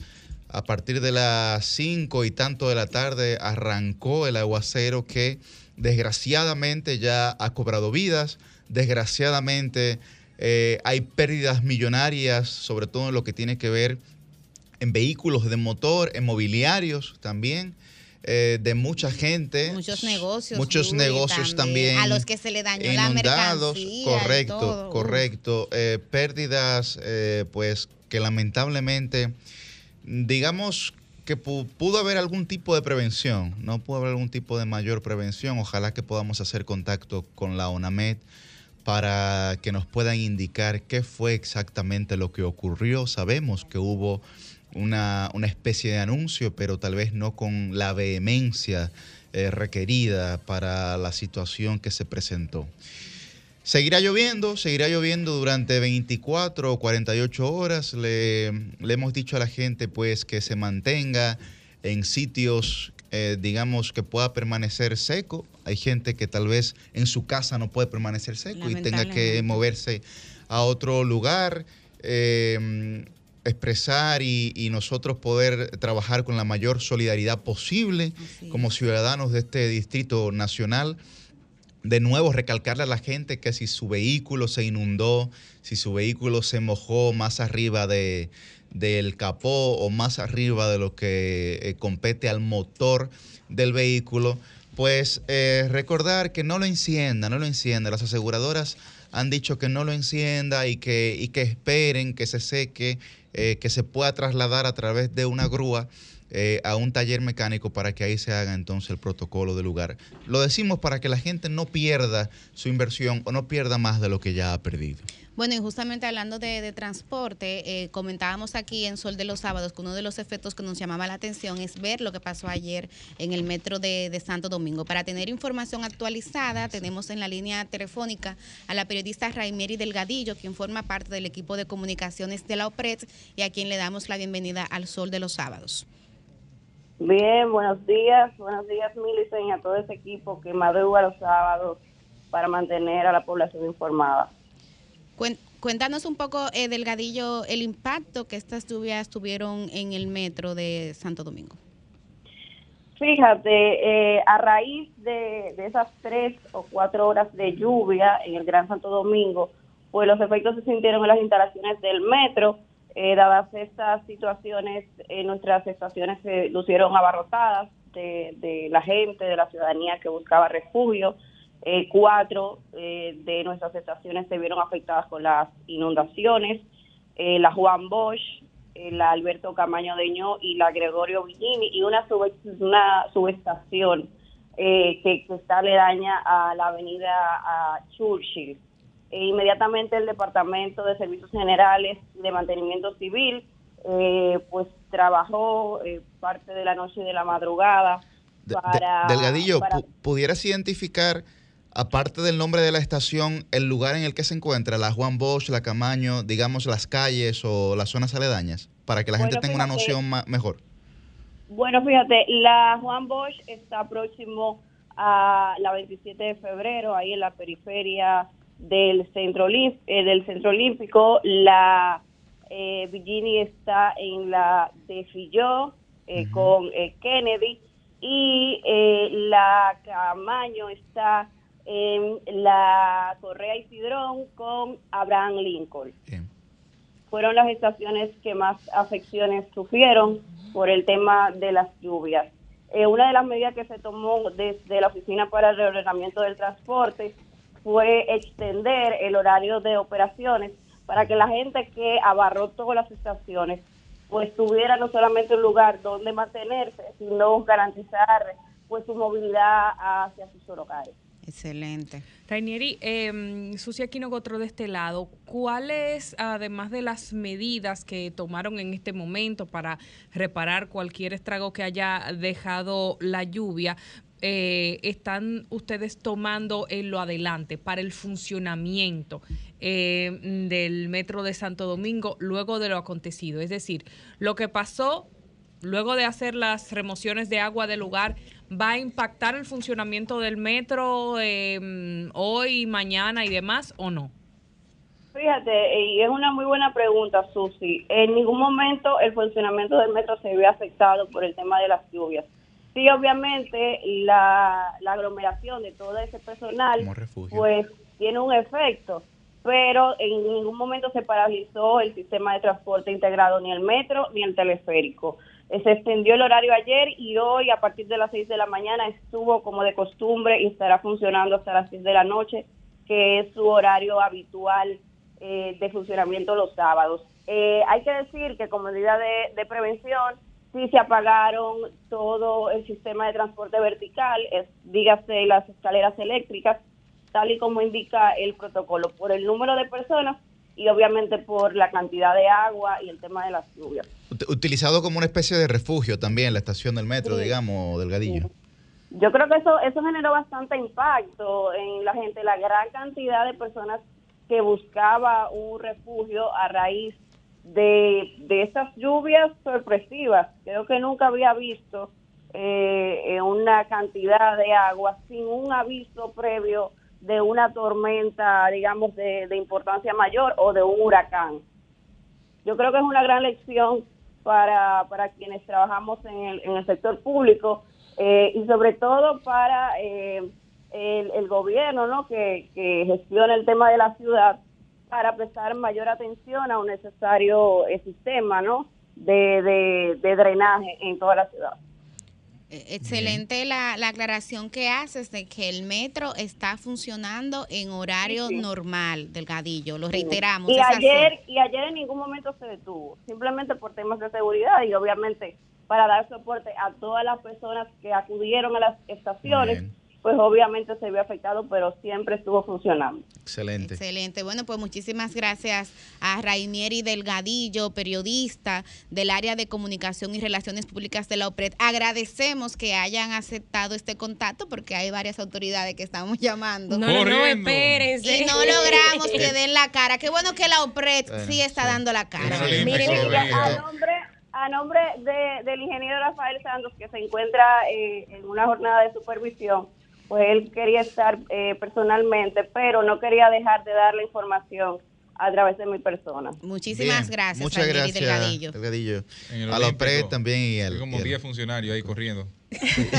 Miren, de, de mi parte, Adelante, señores, eh, eh, hemos estado intentando hacer contacto con la alcaldesa del Distrito Nacional, pero me informan que desde las 6 de la mañana ella está en un recorrido, eh, se fue a las 800 de los ríos, estuvo también en los platanitos y está acompañando y supervisando las brigadas que están en la calle eh, desde esta madrugada. Está viendo el trabajo de los diferentes equipos de la alcaldía. De hecho, hay unas imágenes que me suministraron de lo que está haciendo la alcaldesa justo en este momento, donde se le le ve en algunos de los sectores pues que ella ha estado eh, visitando. Vamos a ver si en el transcurso del programa hay algún chancecito, pero ella está eh, metida de hecho en la casa de las personas, en las zonas que más afectadas. Sí, pero que han- tome la han llamada, sido. que tome la llamada, porque sería interesante eh, hablar con ella desde el campo, de, de la Claro. acción. Bueno, qué por, tan pronto ya, ya tenemos el dato de que la mujer está dirigiendo sus equipos eh, desde temprano. Vamos a ver si en el transcurso del programa, eh, pues, Sería bueno que, que pues interrumpimos su trabajo para hablar con Eh, nosotros. No, no, no, no, interrumpir. Que, sea pa- Oigan. que nos incluya en parte de su trabajo. Informar a la población de lo que acontece. eso es parte del trabajo. Claro, pero que lo urgente no desplace a, tú sabes. ojo con algo, que- la, lo que- Porque ella está en supervisión, este supervisión, de un funcionario no es estrictamente necesario para la operación correcta Eso es así. de una institución. Hay que estar claro en eso. Eso es así. O sea, eh, esto tiene quizás el mismo peso para el resto de las Claro. personas donde ya no puede llegar que la misma visita. Pero estamos hablando de una persona que nos ha llamado en múltiples ocasiones Sí, aquí al claro, programa, ¿eh? no- no para estamos- hablar de, de otros Pero- temas Pero es que que no estamos haciendo, es que no estamos haciendo, Bueno. estamos haciendo una crítica, ni, Ni ni, un ataque ni denostando tampoco, tampoco. ¿entiendes? Oigan Lo que, lo que, lo que, lo que hay que sí tener claro es que las autoridades, digamos, a las que la ciudadanía acude, tal vez no necesariamente son las autoridades que tienen que ver directamente con las situaciones que generan una inundación. Bien, ahora bien, en el imaginario colectivo de la ciudadanía, cuando esto ocurre, miran tres figuras. Alcaldía, Ministerio de Obra Pública, Presidencia. Presidencia. No se mira para otro lado. Eso es así. Entonces, nosotros, desde una comunicación responsable, lo que le estamos dejando saber también es que la gente, la gente, lo que espera es eh, informaciones pertinentes sobre lo que ocurrió y sobre los pasos a seguir. ¿Entienden? Entonces nosotros no estamos denostando ninguna labor de nadie. Lo que estamos diciendo es que hay una realidad social que está esperando una respuesta y sería importante que la den con sensatez. Sí, yo estoy de acuerdo. Que sería importante que la den con sensatez y decir, miren, ocurrió esto, es verdad, tenemos una situación desde hace décadas que no hemos podido resolver, no nos hemos puesto de acuerdo, ni nosotros, ni lo anterior, ni lo que viene, ni lo que van, pero hay una situación apremiante actual. Yo pienso que en términos generales, eh, ayer todos fueron sorprendidos, o todos fuimos sorprendidos. Primero, Sí. a ver si Onamet y el COE se ponen de acuerdo de quién tenía que, ha- que hagan una autocrítica, porque que, en- este país autocrítica no está dentro de las cualidades de nuestra sociedad. Tener autocrítica, decir, eso lo pudo haber hecho mejor, quizá no se informó con la debida eh, antelación. De hecho, yo siempre he dicho, cuando Fiona eh, en Santo Domingo realmente no pasó gran cosa. Y yo siempre defendí la eh, sobreinformación y hasta la exageración de las autoridades porque era la única manera de que la gente realmente se Pero mire, lo que alertara. pasó en el este fue serio. O sea, Pero- Bueno, Sí, lo sí, fue no, todo. Claro, me refiero- proporcional No, a él lo se que pasó refiere aquí. a que, a que llover sobre mojado a propósito de lo que estamos de lo que Sí. está- eso, en información Sí, puede generar cierta conciencia que, que es mejor prevenir que lamentar. a fin de Exactamente. Entonces, el día de ayer, de verdad, hay que ser, yo voy a ser lo más responsable aquí y fallamos en muchos sentidos. Ayer fallamos en muchos sentidos. Sí, claro. Porque no se informó debidamente. Aquí no se alertó debidamente la situación y alguien tiene que, o sea, alguien o quienes tienen que asumir la responsabilidad. Entonces decía Yuri, eh, nosotros miramos a la alcaldía, a obras públicas y a la presidencia. Hay gente que ni sabe lo que es la casa y ni que existe la casa y Así nada de estas es. Ni. NAPA, ni la CAS, ni nada, Nada de esto. Entonces, verdaderamente, pienso que a partir del momento en que fuimos sorprendidos, también creo que eh, fallamos en la gestión de la comunicación, porque no vi ninguna cara hasta después de las 10, de- 11 de la noche, en una rueda de prensa del COE. Entonces, ¿dónde están nuestras autoridades a la hora de una emergencia? Fuimos sorprendidos, quizás no había la información debida, pero a partir de una situación crítica, eh, desde el momento en que estalla una emergencia, porque esto es una emergencia, y, y sigue la, continúa la emergencia, no es porque haya dejado de llover en estas horas, es que verdaderamente entra el- en juego la gestión de crisis en el marco del tiempo. Mientras más tiempo dejes que pase, peor va a ser. La, la- la agilidad de la comunicación y de la gestión dentro de una crisis son fundamentales. Y pienso que ayer fuimos y sorprendidos, claro. no se ha gestionado la crisis debidamente en ese sentido y pienso que esta es una oportunidad de aclarar cualquier situación y por eso es que como equipo pedimos que las autoridades competentes eh, puedan explicarnos lo que está pasando. Y que lo vean como parte de su trabajo, eh, porque eh, se trata justamente el tema de la información. Nosotros aquí, por ejemplo, Susi y yo que somos periodistas, igual, igual Roselvis y Cristian, el tema de ver la información como poder, o sea, tener una información precisa a tiempo puede significar la vida o la muerte para muchísimas personas, o tal vez aminorar el impacto de cualquier efecto asociado con fenómenos como este. Yo no me imagino, no sé ustedes, que por ejemplo la ciudad de Madrid o Nueva York pase una catástrofe de tal magnitud y que tantas horas después ninguna autoridad local o municipal se haya pronunciado. Yo creo que parte del problema que tenemos es que aquí en República Dominicana está infravalorado la importancia del poder local y del poder municipal. O sea, sí. Y pudieran ser circunstancias como esta las que pudieran ayudar a que la ciudadanía y los otros poderes del Estado entiendan, y ya lo decía Juan Pablo Duarte, que ese es uno de los poderes principales, porque es el que está ahí en el territorio, gestionando la Pablo cotidianidad de la municipalista. gente municipalista full. Entonces, El primer pues, municipalista, sí. Exactamente, eh, dando respuesta a las cotidianidades de la gente. Entonces, en ese sentido, yo me sumo a ese llamado, a que las autoridades entiendan que aquí, por ejemplo, en Sol amanecimos hoy en cobertura, y lo decía Susi, que son los momentos en Claro. que se denota la responsabilidad que tienen los medios de comunicación. Una circunstancia como esta, donde la mayoría de la gente amaneció hoy preguntándose qué pasó y por qué pasó. Y el esfuerzo que está haciendo este equipo, el Dream Team de la Radio del Sol de los Sábados, es ayudar a que la gente tenga la respuesta. Y es un esfuerzo que se hace sin ninguna mala fe y es un esfuerzo Eh. que se hace desde un enfoque proactivo Ah, pues y constructivo. Todo Claro, lo contrario. Todo lo contrario. Pero mira, lo que, lo que señala eh, Millicent, lo que señala Felipe, ¿por qué es de suma importancia? Porque ahora mismo, por ejemplo, las redes sociales del Ministerio de Obras Públicas deberían estar a la disposición de decir, tal túnel en la 27 de febrero está cerrado, tal tramo en la Nuñez de Cáceres se está rehabilitando, tal tramo en la Lincoln con tal se está rehabilitando, tal tramo en la Winston Churchill se está rehabilitando. Todo eso porque le da un panorama, le da una certidumbre también a la ciudadanía y a eso es que nosotros nos estamos refiriendo. Cuando yo venía esta mañana para el programa, llegué unos minutos más tarde porque había uno de los túneles pequeños, eh, el que atraviesa exactamente, el que atraviesa la Núñez de Cáceres por debajo, en la 27 de febrero, en ambas direcciones. Estaba cerrado y ya ahí había un tapón. Mira, Entonces yo tuve, tuve que desviarme, hacer una maniobra ahí, ¿verdad? Para poder llegar lo más a tiempo posible. Pero no está de más comunicar esa información y que la gente sepa que ahí hay un atasco, ¿verdad?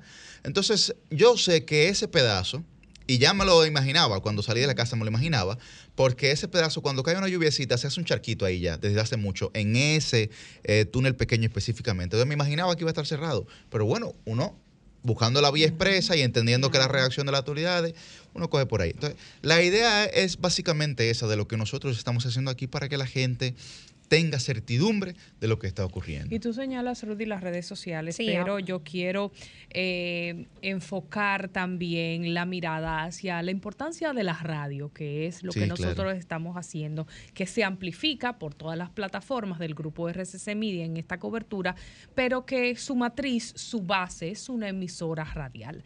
Aún eh, tenemos mucho avance tecnológico en República Dominicana, los momentos como esto a veces hacen que ciertas plataformas colapsen y las tradicionales tengan eh, todavía eh, mayor importancia en ciertos momentos. Hay gente en comunidades apartadas que tal vez lo que tiene es un radito para comunicarse.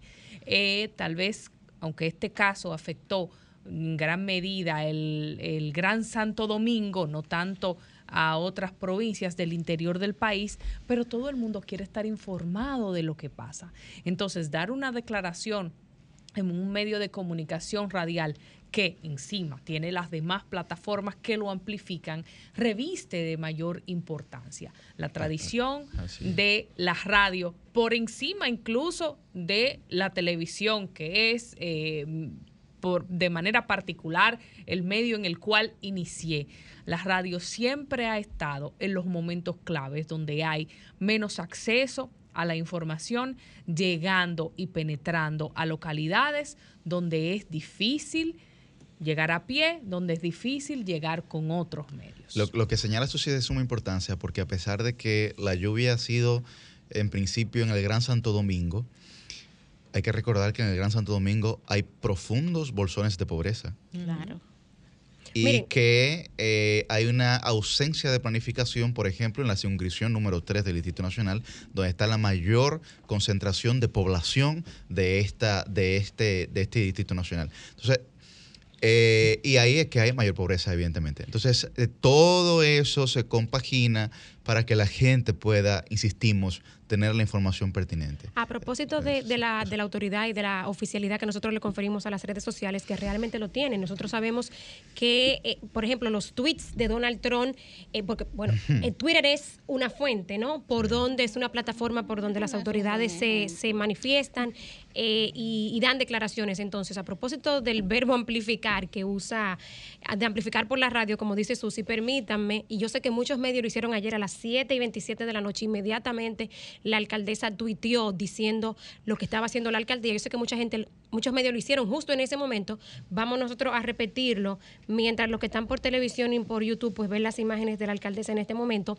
La alcaldesa de la ciudad dijo anoche, eh, a las 7 y 27, dos horas y media después pues, de que iniciaran las lluvias, desde la alcaldía hemos dispuesto nuestras brigadas nocturnas y de emergencia, así como la colaboración de los bomberos y la defensa civil para atender la situación provocada por las fuertes lluvias de esta noche producto de la vaguada en el país. Luego dijo también, activamos el Comité de Prevención, Mitigación y Respuesta ante Desastres del Distrito Nacional y estamos en sesión permanente.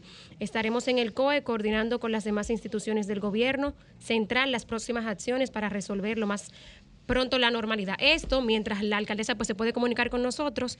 En nuestra misión de periodistas vamos a amplificar por radio, no lo que ella dijo a través de su cuenta oficial eh, de Twitter. Ya veíamos ahí las imágenes de cómo ella pues se encuentra en este momento, ya decía yo, que estaba por los ríos eh, con las brigadas. Humberto que prepare la, la fanfarria, Humberto. Eh, la, la gente sigue reportando sintonía con Así. esta con esta cobertura especial. Jainan Reynoso Uribe, una colega, reporta desde San Cristóbal. La familia que en este momento el grupo RCC Media a través de Telefuturo, Canal 23, es el único medio que está haciendo cobertura especial en televisión y eso merece un aplauso.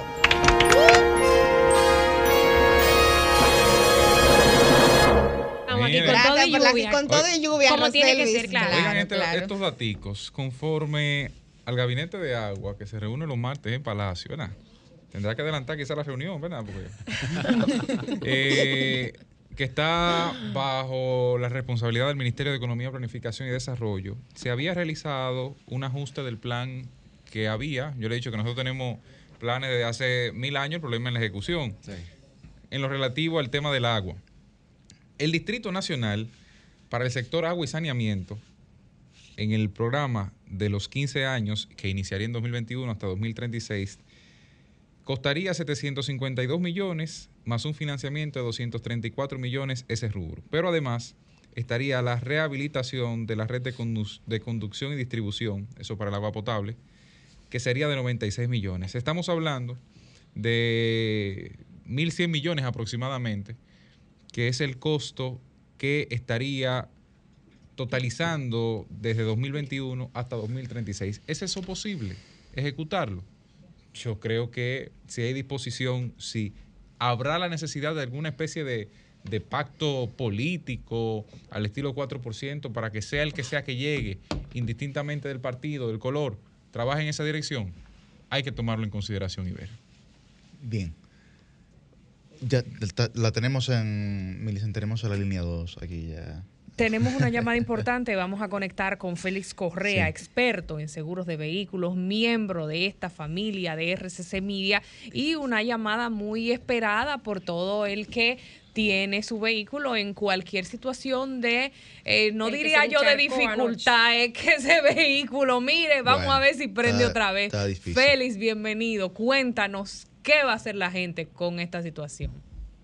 Buenos días, gracias, gracias por la oportunidad. Mira, yo creo que la primera recomendación que nosotros estamos ofreciendo desde ayer, porque nosotros ayer se nos reventó el teléfono eh, a propósito de lo sucedido, porque fue realmente un hecho sin precedentes. Yo no sé si ustedes recuerdan que en el 2017, por junio, julio, por ahí, sucedió algo similar, pero empezó a las 3 de la mañana. Esto tenía una connotación diferente porque inicia las inundaciones inician en hora pico y agarró a la gente desprevenida en la calle buscando cómo llegar a sus casas. Entonces, en ese sentido, lo primero que nosotros recomendamos fue a nadie de los que encontraron su vehículo eh, eh, inundado, incluyendo el parqueo de, de Sol, que me llamaron, pues no prender su vehículo. No pueden prenderlo hasta que su vehículo se seque completamente y llevarlo a un mecánico sin encenderlo. Ahora bien, es importante que ustedes sepan que no todas las pólizas de seguros cubren ese tipo de daños. Hay una póliza especial que se llama comprensivo, eh, comprensivo al 100%. Explícanos eso. ¿Cómo es que se, cómo es que te comprende Qué la bobo. póliza o no? Qué bobo. Hay unas que son incomprensivas y otras que son comprensivas con tu situación. Te explico, pero lo que pasa es que la cobertura de comprensivo es una co- cobertura integral que te cubre el robo, que te cubre el hurto, que te cubre eh, el, el- el- el incendio y que te cubre los daños de la naturaleza.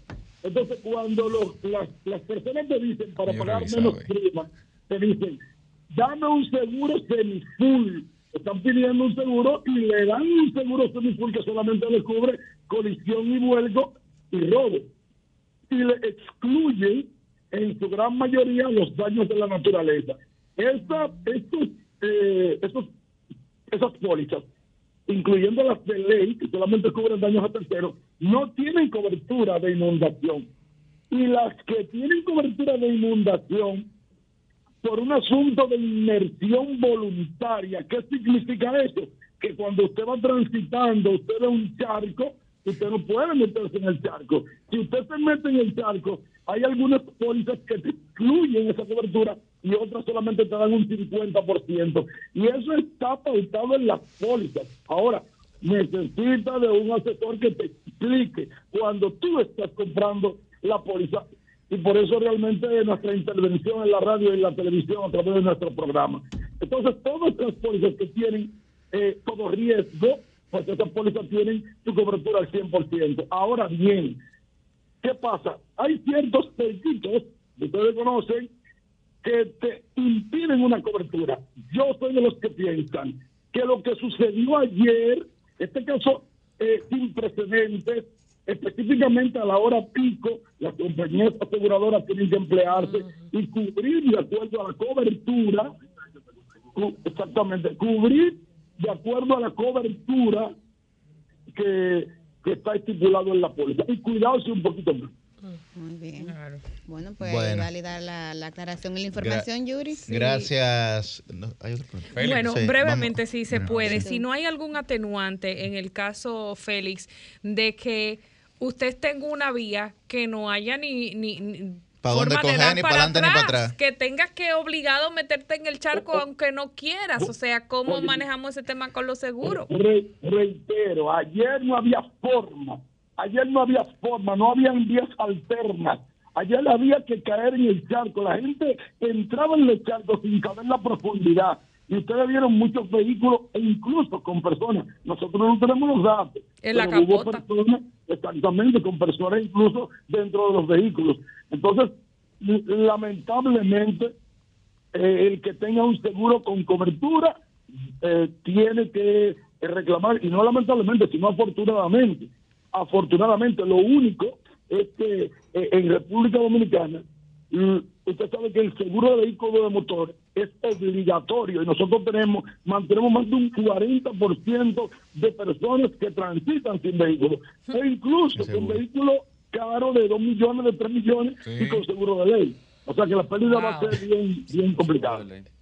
Eh, Fe- no, Felia, preguntarte si, aunque los daños no se produzcan de inmediato, porque hay gente que el vehículo le funcionará Mm. hasta un mes sin problema, pero después viene el lío. ¿Cómo, ¿Cómo trabajar ese tema con los seguros de vehículos? ¿Qué hacer en esa situación? Lo, lo- lo recomendable es todo aquel que se le inundó su vehículo tiene que reportarlo. Aunque no Eso tenga problemas. que- Aunque no tenga, aunque entienda que no tenga problemas Exacto. ahora, lo recomendable es que todo aquel que se le inundó su vehículo, aún sea la mitad, no me llegó el motor, repórtelo. repórtelo a su compañía aseguradora Le llovió para que mucho, intro- llévelo. Eh, exactamente. Póngase Así que- adelante. No vaya a hacer por si acaso. Gracias, Félix. Muchísimas Bueno, gracias. Félix gracias, Correa. gracias a Félix Correa por estas aclaraciones que la habíamos eh, señalado al inicio, pero Félix es un, es un Experto. experto en la materia y pues ahí la gente puede tener una mayor claridad de lo que, eh, de lo que puede hacer, ¿no? En caso de que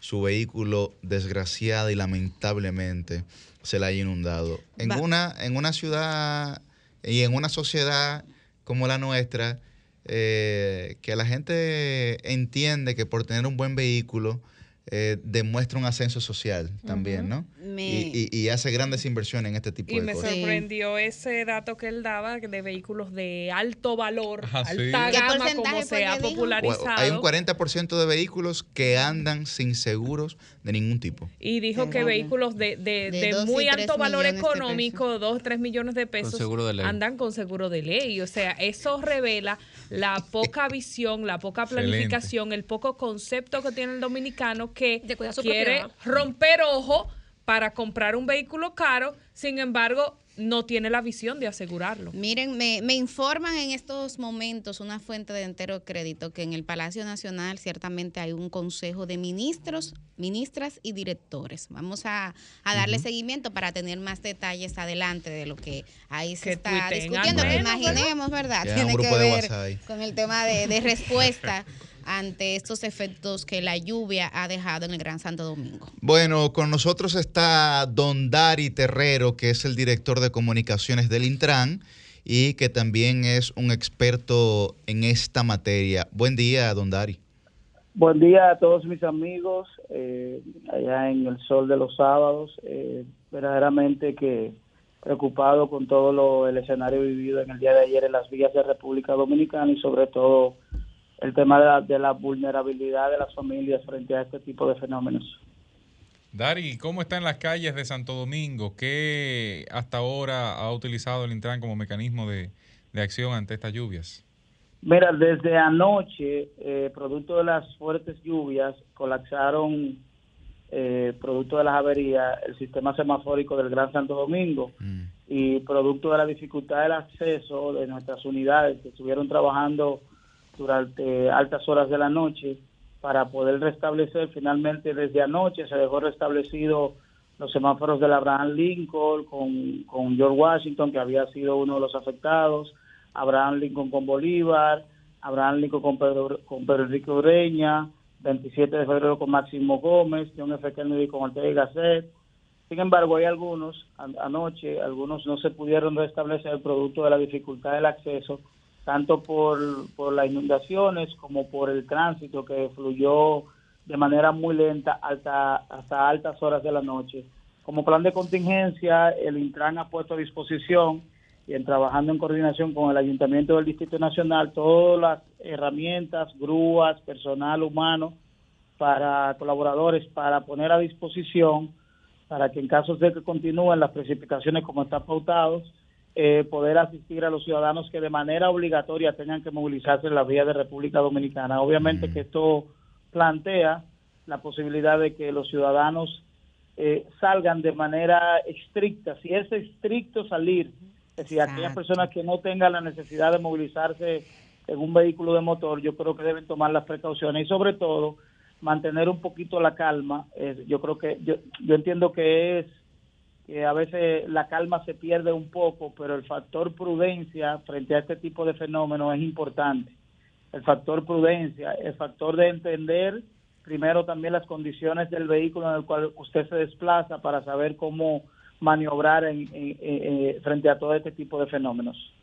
Dari, ahí iba enfocada mi pregunta. Sé que ahora el Intran tiene que trabajar en lo urgente, en, en lo que se necesita en este momento, pero ya en materia de educación vial, si tienen alguna planificación para atacar eso que tú dices. Me agarró la situación en la calle y pude ver cómo el ciudadano dominicano cuando está en lluvia y en momentos de necesidad se comporta de la peor manera posible. Se meten por la bomba de combustible en manada para cerrar el paso y adelantar en el tapón sin importar el turno que están haciendo los demás.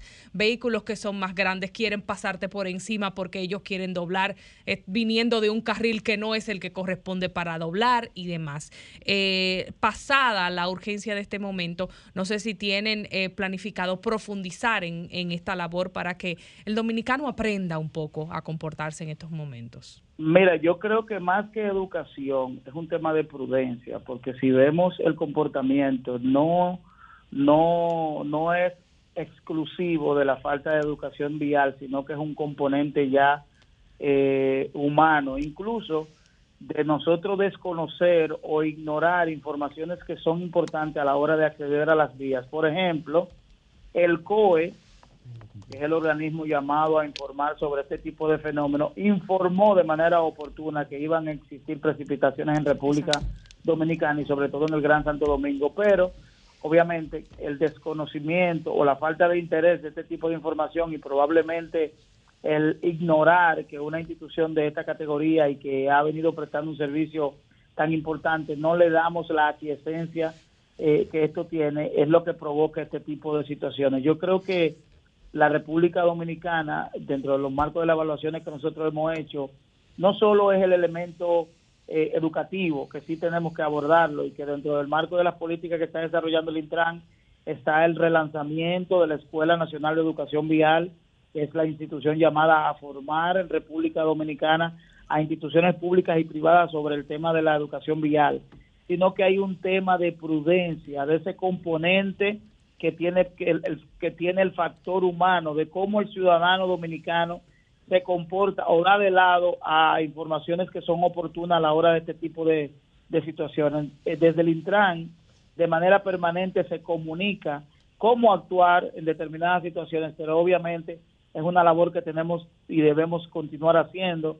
Es una labor que nos va a, tocar, nos va a tomar tiempo para generar toda una generación de cambio en el tipo de movilizarnos y ojalá que este tipo de fenómenos sin ánimos de, resaltar o, colocarlo como un ele- elemento positivo sirva de, de oportunidad para entender que debe haber un cambio en la actitud y en la forma en que nos movilizamos en República Dominicana. Pero a mí me preocupa, hola Dari, Milicen Uribe de este lado, espero que todavía amiga Ah. tuya. Pero por supuesto. Sobre todo después de la pregunta, ¿verdad? Sí, no, pero me, me- antes de la pregunta, Felipe, no te creas. Dari, me, me preocupa porque eh, veo como un discurso también desde las autoridades de cargar la responsabilidad hacia la ciudadanía, cuando yo entiendo que es una responsabilidad compartida. Entonces No, te no, lo digo claro, porque... eh, ajá. Es una, es una, mira, desde nuestro discurso, como tú planteas, siempre ha sido que hay un 50% que debe ser el aporte institucional, el aporte de las políticas públicas, el aporte de las instituciones que tienen que velar por este tipo de temas, pero hay un aporte importante que es el aporte de la ciudadanía. No hay posibilidad de cambiar todo el escenario o cambiar la conversación sin que esas sin que ese 50 y 50 se conjuguen. No puede no hay posibilidad de que la- las autoridades intenten hacer cambios, mejoras, eh, eh, y sin que la población también entienda esas mejoras. Y sobre todo yo creo que aquí impor- importante debe ser también el rol que jugamos los medios de comunicación frente a una realidad que tenemos que no es solo lo ocurrido ayer. Hay toda una dinámica en el tema de la movilidad que debemos cambiar y que debemos apuntar hacia, hacia un, un elemento de emergencia no solo con, con el tránsito, con el colapso permanente del tránsito, sino todo lo que tiene que ver con la movilidad, con el tránsito, con el transporte y sobre todo con la seguridad vial.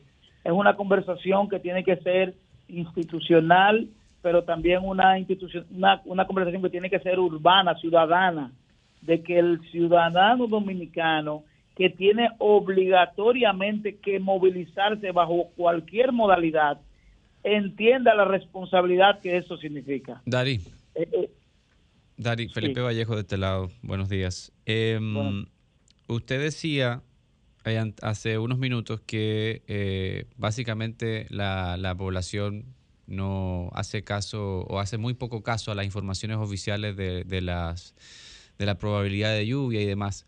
Pero siendo, a- a- comparándolo con un evento reciente, cuando se aproximaba el huracán Fiona, la verdad que obviamente se alertó y las consecuencias, hubo consecuencias en el país, no estoy diciendo que no, pero en algunos sectores de la capital pues no se sintió con ese nivel de gravedad. Sin embargo, pienso que es muy poco probable que la ciudadanía hubiese reaccionado de manera displicente si la autoridad, en este caso el COE o UNAMED, hubiesen informado de la gravedad de lo que venía o de la probabilidad de que hubiese sido una, una lluvia torrencial de una magnitud que no hubiésemos visto en muchos años. Entonces, pienso que así como yo- la, la yo no ciudadanía soy- tiene que... Yo no la- soy, no soy meteorólogo, pero como tú bien estableces, se habla de probabilidades, se habla de posibilidades. Eh, es decir, la predicción de un fenómeno natural puede, puede estar sujeto a muchas variables que no necesariamente tiene que ser el, co- el- el- el tema humano.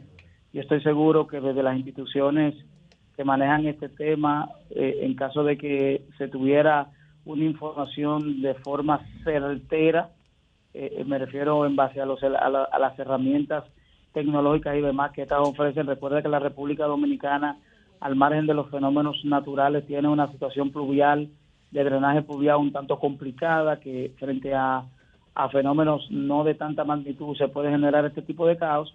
Y yo creo que lo, lo importante aquí es que nosotros podamos ver hacia adelante y entender los cambios que tenemos que hacer tanto en temas estructurales como, como es el tema de la, del drenaje, como también en el comportamiento y ese ejercicio ciudadano que debemos hacer, porque también yo quiero aprovechar y no y con esto hacemos un mea culpa. Nosotros hemos sido un, un tanto eh, lentos o displicentes con relación a la importancia que tiene el tema de la movilidad en República Dominicana y de generar una mayor y mejor viabilidad. Hay que entender que el cambio que hay que desarrollar es profundo, no es hacer parches, sino trabajar en, la- en una verdadera transformación del tema de la movilidad en República Dominicana. Bueno, muchísimas gracias a Don Dari Terrero. Don Dari, eh, su amigo, sí, que, que lo soy todavía, eh, Yuri Enrique. No, pero bueno, ¿qué es lo que demasiado a la mitad de Eh, Dari, ¿qué es lo que pasa? No, pero yo tengo que, que defender a Dari porque ¿qué? Le envié un mensajito. defienda le, tanto, le envié. Don Dari, le envié un mensajito privado, verifíquelo. Ay. Usted oye. Roselvis, defiéndeme, por favor. Mira que lo hago, que, mira que lo hago de vez en Dari. cuando. No, no, no, se lo se- hago no, no, tú seria- seriamente, seriamente, seriamente. Le envié un mensajito, verifíquelo. Dari, que es la, la mejor defensa para los amigos y para las autoridades son las acciones. Esa Ay, es la mejor lo defensa. Pero mira, Un abrazo. trabajando precisamente. No, no, pero, pero mira, una oportunidad para, pa- lamentablemente se presentan este tipo, pero ustedes pueden estar seguros que desde el Intran están eh, llevando a cabo acciones que en lo adelante ustedes van a ver resultados, acciones que van a ser vistas en el futuro como grandes transformaciones frente al gran problema que tenemos del tránsito, del transporte, de la movilidad y sobre todo de la seguridad vial. Recuerden que los cambios en este orden son en muchos de los casos a largo plazo, producto de que conllevan el, eh, una aplicación, pero también conlleva una aceptación por parte de la ciudadanía. Bueno, muchísimas gracias, Don Dari Terrero. Abrazo grande. Miren, jóvenes. Cuente Ah, todo, eh, periodista joven. Ahí, ahí hay una colección de piezas audiovisuales sobre, de, por lo menos de la época que yo nací hacia acá, de qué han dicho los alcaldes sobre este tema.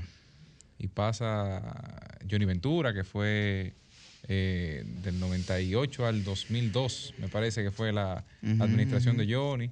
Eh, está ahí Roberto Salcedo, que fue el que más tiempo duró.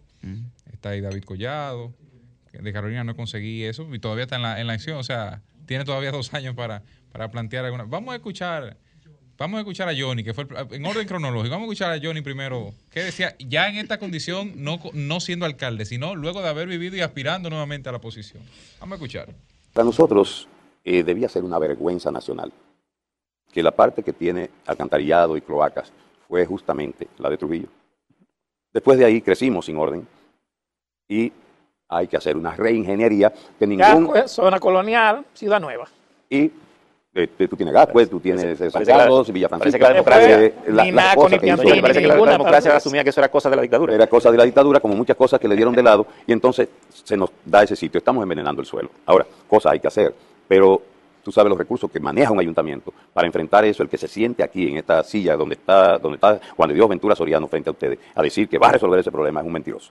El costo de eso, ningún ayuntamiento, de todos juntos, porque ahora donde yo goberné una vez, habemos die- 16 nuevos alcaldes. Hay 8 municipios y 8 distritos municipales. Se juntan todos y no pueden enfrentar eso. Precisamente. Eso es una responsabilidad del gobierno central que tiene que asumirla y vamos a exigirle desde la CAS, donde se preside ese consejo, que le ponga.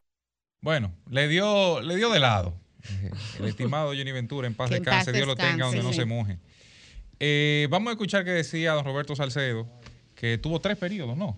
Sí. Tres, Sí, tres periodos al frente de la alcaldía. La mayoría de las ciudades del mundo, cuando llueve en exceso, eh, en algunos puntos suele acumularse agua. En esta ciudad tiene un componente que tiende a complejizar más la situación y es la cantidad de desechos que arrojamos en el espacio público. Las aguas arrastran estos desechos, tapan la boca de los invernales y se produce el desborde de las aguas. Sin embargo, Bueno, ahí el discurso de, de la ciudadanía, que es una realidad, pero también toma cuerpo, ¿verdad? Porque en ese momento estaba en la alcaldía Roberto Salcedo, ya aspirando a la reelección incluso en su última jornada. David Collado, que fue alcalde de la capital, el más reciente ex alcalde, eh, también tenía una posición sobre el tema. Parece que había una solución. Vamos a escuchar. Eh, no, no sé si llegó finalmente, eh, porque, a ver, digamos, estaba eh, en el camino de Santiago, de Mm. España, ¿verdad? Bastante largo. Eh, No pero, Santiago aquí, Santiago pero- de sí, no. Santiago aquí, a Santiago de España. Ya, Santiago, corre- ¿eh? Desde el norte, como- desde el norte. peregrinación. Como seis regiones. Vamos a escucharlo. David Collado, aspirante por el PRM, sostiene que este problema data de años, pero sí tiene solución. Sin embargo, enfatiza que hace falta voluntad política. El tema del drenaje pluvial en su totalidad anda por unos 7 mil millones de pesos. El presupuesto del ayuntamiento de un año es de 4 mil 391 millones de pesos. Es decir, que hay solución a este tema. Bueno. Eh, saque usted sus conclusiones. Tiempo para eso.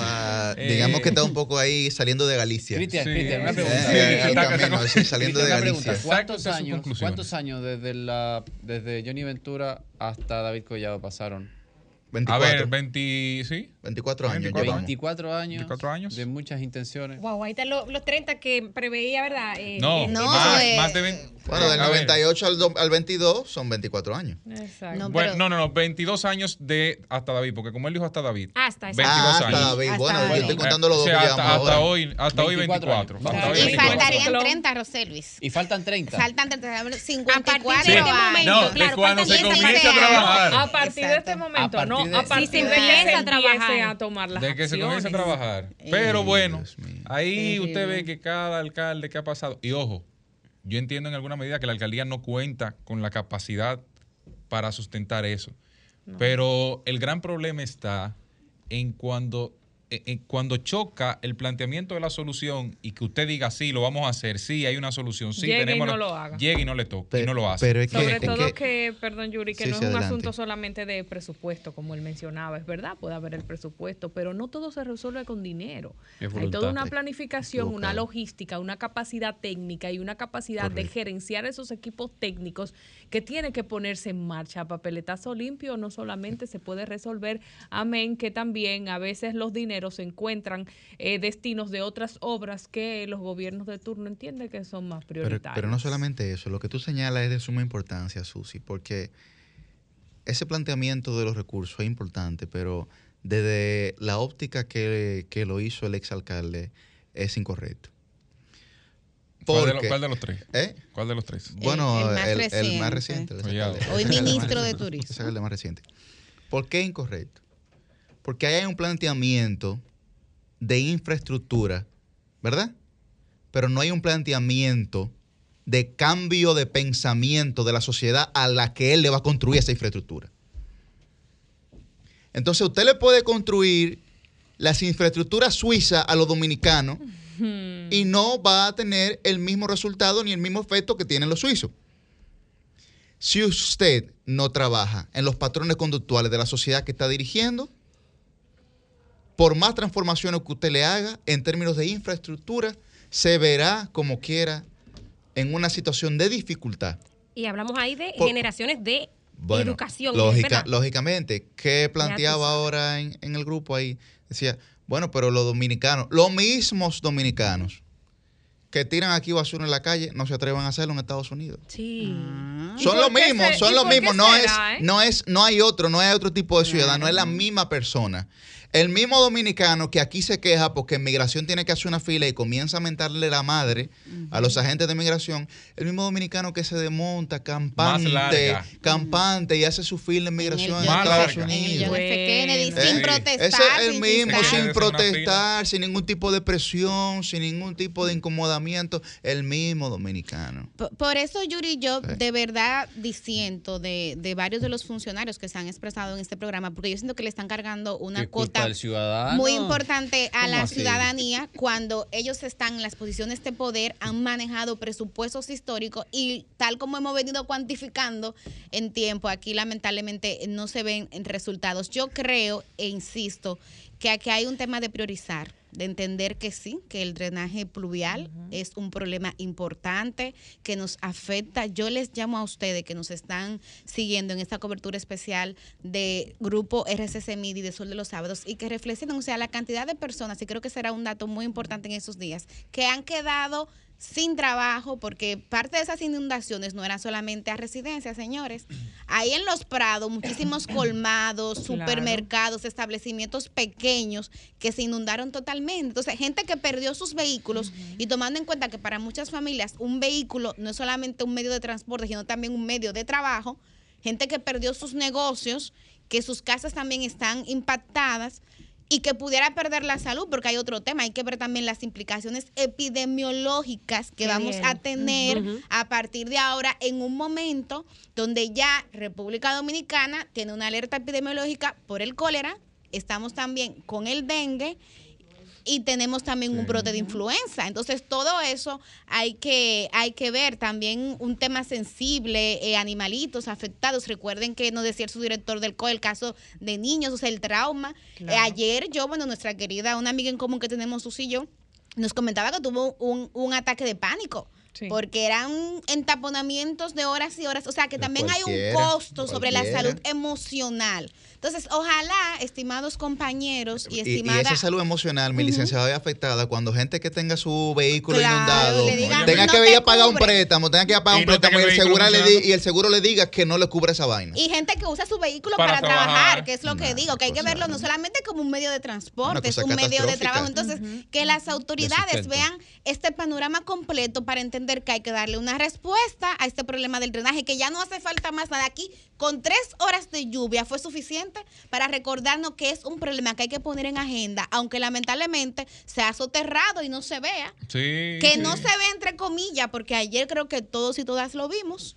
Miren, y sobre las autoridades también quiero señalar, además de lo que tú señalas, Milicen, que eh, hay que estar bien claro cuál fue mi discurso antes de llegar a la posición. Ay, ay, ay, ay, ay, ay, ay, Entonces usted ay, no puede tener ay, ay, ay, ay, un discurso Ay, no, antes ay, de llegar no, a la no. posición, decir que tiene todas las soluciones para las cosas, luego llegar y cambiar el discurso y cargarle el dado y la responsabilidad a los ciudadanos. Cuando usted hace eso, usted lo que revela es que no tiene la capacidad para ejecutar las funciones para las cuales se le designó. Es más honesto usted decir, mire, lo que dijimos en campaña no era Exacto. lo que no era la realidad. Estábamos hablando desde lo que entendíamos, pero cuando entramos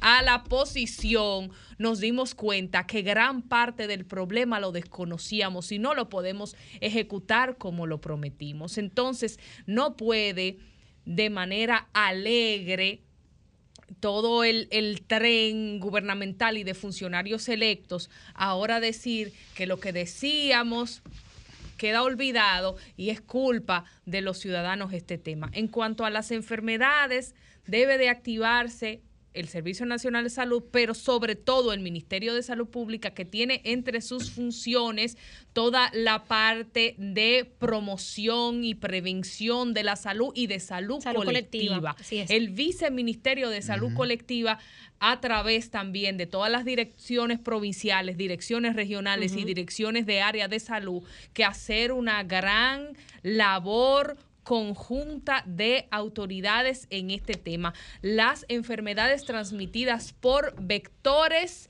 tienen su momento más alto luego de fenómenos como Así. este. Enfermedades transmitidas por vectores como leptospirosis, dengue, Zika, chikungunya, todas las enfermedades que la transmite, un mosquito, un ratón, un animal, cualquier vector que sirva para contagiarlo. Entonces, propósito- es momento de poner acción en este A tema. propósito de eso, nos informan precisamente eh, Eladio Pérez, que es el viceministro de Salud Colectiva, que los viceministros, eh, eh, incluyendo el de Salud Colectiva, están iniciando en este momento una reunión con el ministro y con los directores provinciales de salud, precisamente, pues, eh, para ver la, la situación. Claro, tiene que activarse ahí el comité de crisis que siempre se acostumbra eh, activar en estos momentos para dar inicio a los trabajos. Vamos, vámonos con los oyentes, Humberto, a ver que la gente pues, nos sigue reportando. Claro.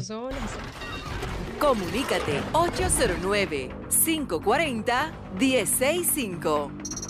1-833-610-1065 desde los Estados Unidos.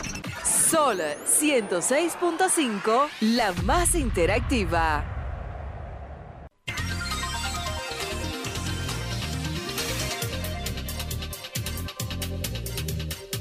Buen día, su nombre y de dónde está el aire. Eh, buenos días, Valenzuela por aquí, Carlos Santo Domingo. Adelante, No, Valenzuela. ¿Cómo está Santo Domingo? Eh, bueno, aquí húmedo, un poco húmedo. Miren, eh, la culpa de ciertos problemas, como está diciendo la joven ahora, que las autoridades electas están buscando excusas. A quienes tenemos que deberíamos culpar es a los que verdaderamente duraron mucho tiempo gobernando. Y dentro de eso hay uno que duró tres periodos como alcalde. ¿Y qué hizo por el sistema pluvial? Absolutamente nada. Él da la excusa que y es lógico. Cuando llueve en ciertos países, cierta zona baja, se inunda, pero el agua se va luego de la inundación. Entonces, ¿cómo hace que en todo ese tiempo no sacar centavos, dinero, para corregir eso? Tres periodos y por su mano pasaron 37 mil millones de pesos. Cero excusa. Gracias. Bien, está su llamado. Buen día, su nombre y de dónde está el aire. Ay, se escucha lloviendo. se escucha muy mal. Ahora. Ahora, ahora sí, adelante. Bueno, eh, miren, ayer pasé yo por Delta Comercial. Ahí estaban vehículos nuevos, nuevos, cero kilómetros, llenos de agua inundado.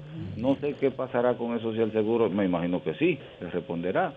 Ahora, yo tengo un Atajo 2009 y traté de cruzar un charco. La suerte que aceleré el vehículo y la gente tirando fotos. Pasé por ahí gracias de milagro. Por hasta camiones se quedaron. Gracias que andaba yo en ese vehículo, un Tajo 2007. Muchísimas gracias. Bien, ahí está su llamado. Buen día, su nombre y de dónde está el aire.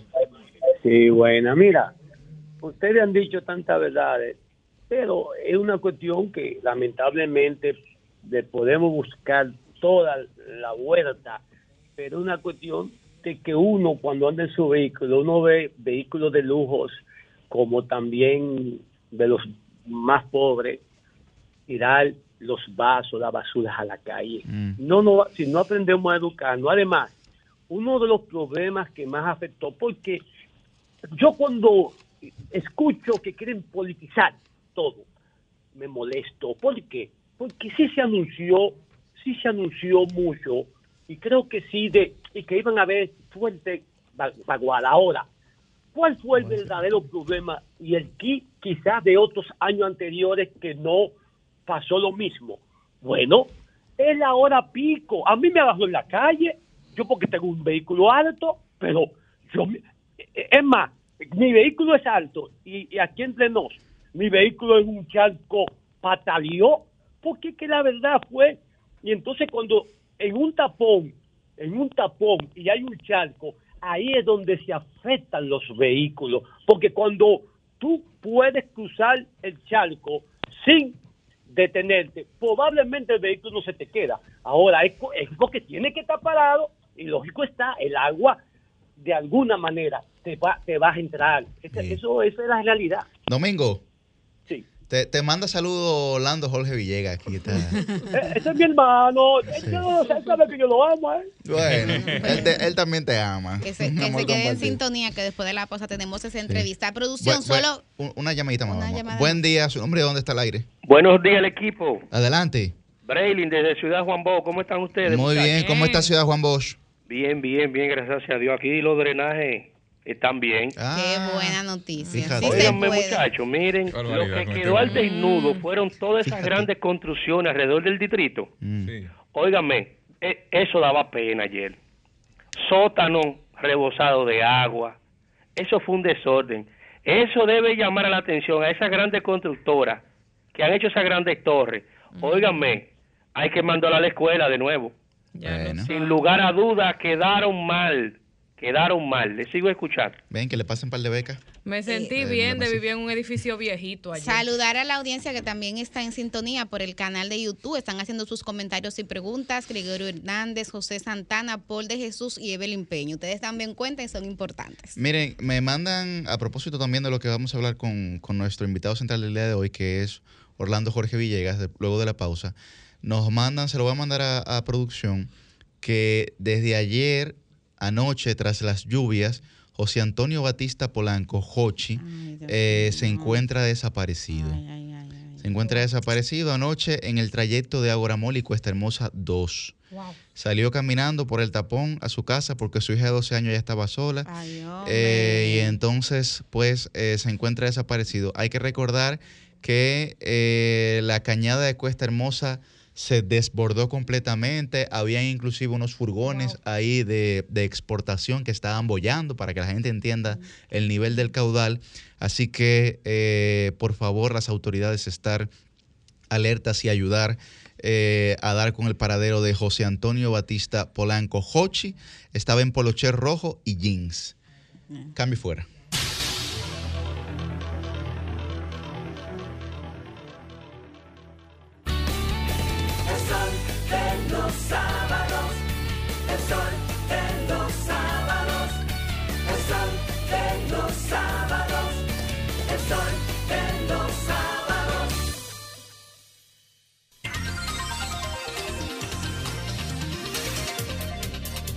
Bueno, a las 9.47 de la mañana, de inmediato tenemos nuestra entrevista central del día de hoy, luego de esta cobertura especial del Sol de los Sábados.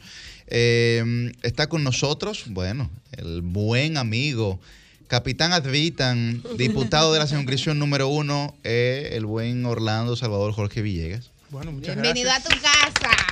Gracias, Yuri, Felipe, José Luis, Susi, Millicent y Cristian por recibirme aquí, como ustedes dicen, en este hogar que siempre será nuestra casa de los medios de comunicación. Orlando. Bueno, sí. Bueno, Adelante, no, Yuri, adelante, Yuri, dale, Yuri. No, no, bueno, Orlando, eh, justo, no, justo antes eh, de irnos a la pausa, comentaba este tema de que hay una desaparición reciente de la noche de ayer de Hochi Bautista. eh, y tú has estado hablando en estos últimos meses sobre el tema de las desapariciones. Tienes una Un iniciativa legislativa en ese sentido y quisiéramos saber, pues, eh, el panorama de lo que está Y ocurriendo en ese refrescar que sentido. encontraron recientemente a uno de Correcto, los al- al desaparecidos joven- al de joven Jesús manera Cuevas, así es. Claro. Bueno, eh, la verdad que el hecho de, la- como encontraron a Jesús Cuevas ayer o en la noche del, del jueves fue bastante horrendo. Eh, obviamente, como siempre he dicho, tú ves las caras de esas familias y entre la angustia, la ansiedad, pero la esperanza, es difícil compartir ese sentimiento. Y aprovecho y doy mis pésames aquí a la familia de Jesús Cuevas, a, su hermano que ha estado, digamos, encabezando por parte de su familia la búsqueda. Y hemos dicho y detectado que es que lamentablemente en la República Dominicana el sistema diseñado para la búsqueda y recuperación de desaparecidos tiene debilidades. Y yo insisto, no es culpa ni de estas autoridades ni de las pasadas, simplemente no se diseñó un sistema adecuado porque los desaparecidos nunca han sido prioridad en el sistema de seguridad nacional. ¿Qué hemos propuesto? Que lo tenemos más de un año trabajando. Lo propusimos a inicios de este año en el Congreso Nacional, un proyecto de ley de alerta AMBER. El proyecto de ley tiene en esencia dos puntos fundamentales. Primero, la brigada de alerta AMBER, porque como hablábamos fuera del aire, ustedes lo han comentado, actualmente el Departamento de Desaparecidos de la Policía Nacional solamente cuenta con 10 agentes para todo el país. Eso no es en la capital, no es en todo el Oigan país. eso. Uno por cada millón de habitantes. Ni siquiera uno por, Imagínate, 10. ni siquiera uno por provincia. incluso- Millón y pico, porque ya vamos lejos de los Exacto, a- acorde al 2000. Incluso. Orlando, uno de los hermanos de los desaparecidos, creo que era el mismo hermano de Jesús Cuevas, que decía en sus declaraciones, lo dijimos en un comentario anterior, que precisamente por esa situación, cuando alguien desaparece en Ocoa, tiene que trasladarse, ir ida y vuelta de manera diaria las personas de ese departamento. No dan abasto ni se puede hacer una investigación No, adecuada. No, entonces se pierde el rastro en un momento, porque ante los diferentes casos y, y los diferentes pues eh, demandas que tiene ese departamento, no hay una unidad únicamente para un caso particular. Pero aparte de la Policía Nacional, el Estado cuenta, porque yo lo que digo es que el Estado tiene recursos. Lo que pasa es que no se han puesto para ese fin. No hay falta de recursos. Hay recursos que hay que organizarlos para ese fin. Por ejemplo, ¿quiénes están en la brigada de alerta Amber? La brigada de alerta Amber, para que ustedes entiendan, es como el COE. Que no estamos creando una institución nueva, con un presupuesto nuevo, no, no. Es como el COE. Es como estamos nosotros aquí en esa mesa, una mesa que va a organizar todas las instituciones que pueden colaborar en la búsqueda y recuperación de personas desaparecidas. En nuestro proyecto de ley, esa mesa la preside el Ministerio Público, que debería ser el órgano encargado de investigar, que es el órgano investigativo oficial en la República Dominicana. Está obviamente la Policía Nacional, pero les voy a mencionar instituciones que deberían estar trabajando en este tipo de temas ahora mismo. Indotel. Indotel con las antenas de telecomunicación tiene no solamente para rastrear señal de un celular, por poner un caso de que, bueno, vamos a ver dónde está el celular de esta persona, pero también hasta el calor humano. Las antenas pueden detectar en distintos lugares donde se ubican. La Dirección General de Migración. El C5I, porque el 911 tiene cámaras en áreas urbanas, pero el C5I tiene cámaras en la frontera, en los aeropuertos, en los puertos, en los lugares estratégicos del país.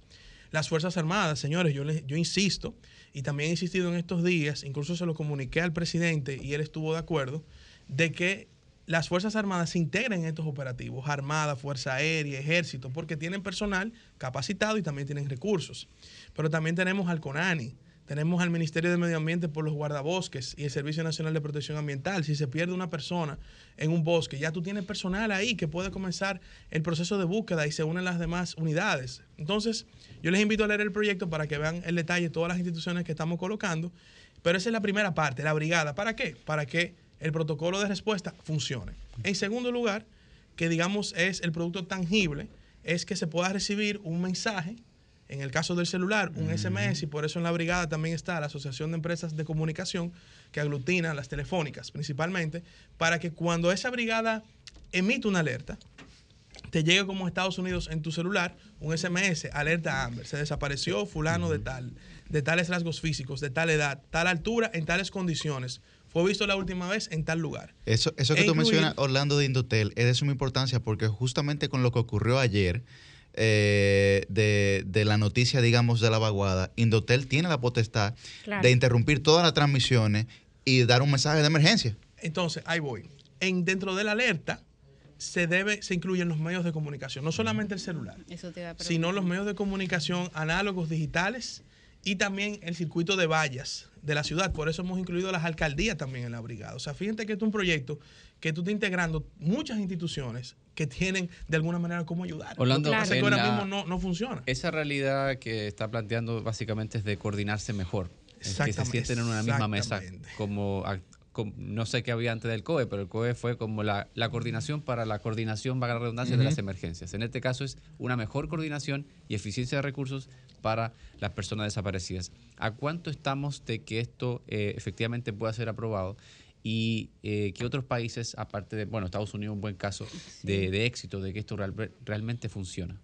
Bueno, mira, eh, aparte de Estados Unidos, México ha implementado la alerta Amber, Canadá, países europeos como Francia, e incluso hay países asiáticos que ya han implementado la alerta Amber. A mí me gusta mencionar el caso de México porque es un país eh, de la región, pero turístico, porque mucha gente me pregunta en las redes y es normal que por qué le puse alerta Amber, porque uno le puse alerta Carla Maciel u otro nombre icónico de algún niño o niña desaparecido o una persona desaparecida. En el caso nuestro no solamente para menores de edad, quiero aclarar eso. Porque Alerta Amber ya es una marca internacional. O sea, en Canadá es Alerta Amber, en México es Alerta Amber, en Francia es Alerta Amber. O sea, Originalmente fue por el nombre de un desaparecido. por- Amber Sí, era una, una niña, niña, que en el año creo que 90 94, en el año Principio de los 24-96 90. desapareció y fue encontrada lamentablemente muerta Unidos. en Sí. Estados Unidos y a raíz de ahí se crea la alerta en honor a ella, pero Amber, el acrónimo Amber, Claro. es también, el, digamos, el nombre de- del protocolo, que es America's Broadcast Emergency Response. Entonces, se haga- se- el nombre de ella también se usó de acrónimo para la respuesta, o digamos, para el nombre del protocolo de respuesta. Entonces, estos otros países lo han implementado como una, ya es una marca, porque ya un turista o un inversionista extranjero que sabe que existe eso y conoce el nombre en un país, siente hasta más seguridad de ir a ese país a visitar Claro. o a hacer negocios. Hay un tema muy importante también, porque la alerta Amber es un sistema de consecuencias, o sea, se activa cuando ya hay una persona desaparecida. Pero en estos días también quiero recalcar, señores, y aprovechar este medio para pedirle a las autoridades que la, el tema de los desaparecidos debe de verse como un tema preventivo también. Y ustedes dirán, ¿cómo? Claro. Porque tú no puedes controlar que una persona se largue de su casa un día eh, por distintas razones o, o- o lo secuestren, pero sí se puede, porque por ejemplo, nosotros hemos dicho, hay cuevas, por ejemplo aquí en el Instituto Nacional. La José Contreras está lleno de cuevas. El El. Malecón está lleno de cuevas. En esa cueva operan redes. Eh, muchos de esos niños que ustedes ven a veces pidiendo en la calle, ahí es donde duermen, porque esas redes duermen ahí, operan ahí. Entonces, si la policía y las autoridades hacen inspecciones en esos lugares, tú vas mitigando el riesgo de que una de esas redes siga operando y secuestren personas. O, o- o muchos de a veces de los casos desaparecidos tienen que ver con ese tipo de, de- de situaciones. Estoy dando un ejemplo de muchos que pudiera dar. Pero el tema de los desaparecidos, aunque nosotros estamos proponiendo un sistema de consecuencias, debe verse también en materia de seguridad nacional Prevención, claro. como un tema preventivo. Y aquí, donde está sentado Yuri, me acuerdo yo que hice un comentario, lo aplico a Alerta Amber y lo aplico a lo que ocurrió ayer con la vaguada. El problema del Estado dominicano siempre ha sido que es un Estado reactivo y no preventivo. Así es. En materia de desaparecidos, tenemos que ser preventivos. Y ayer lo de la vaguada demostró nuevamente que el Estado dominicano tiene muchos retos para ser preventivo. Orlando, primero felicitarte por la resiliencia de tu agenda legislativa. Eh, qué bueno ver un representante asumiendo los temas que le preocupan a la gente.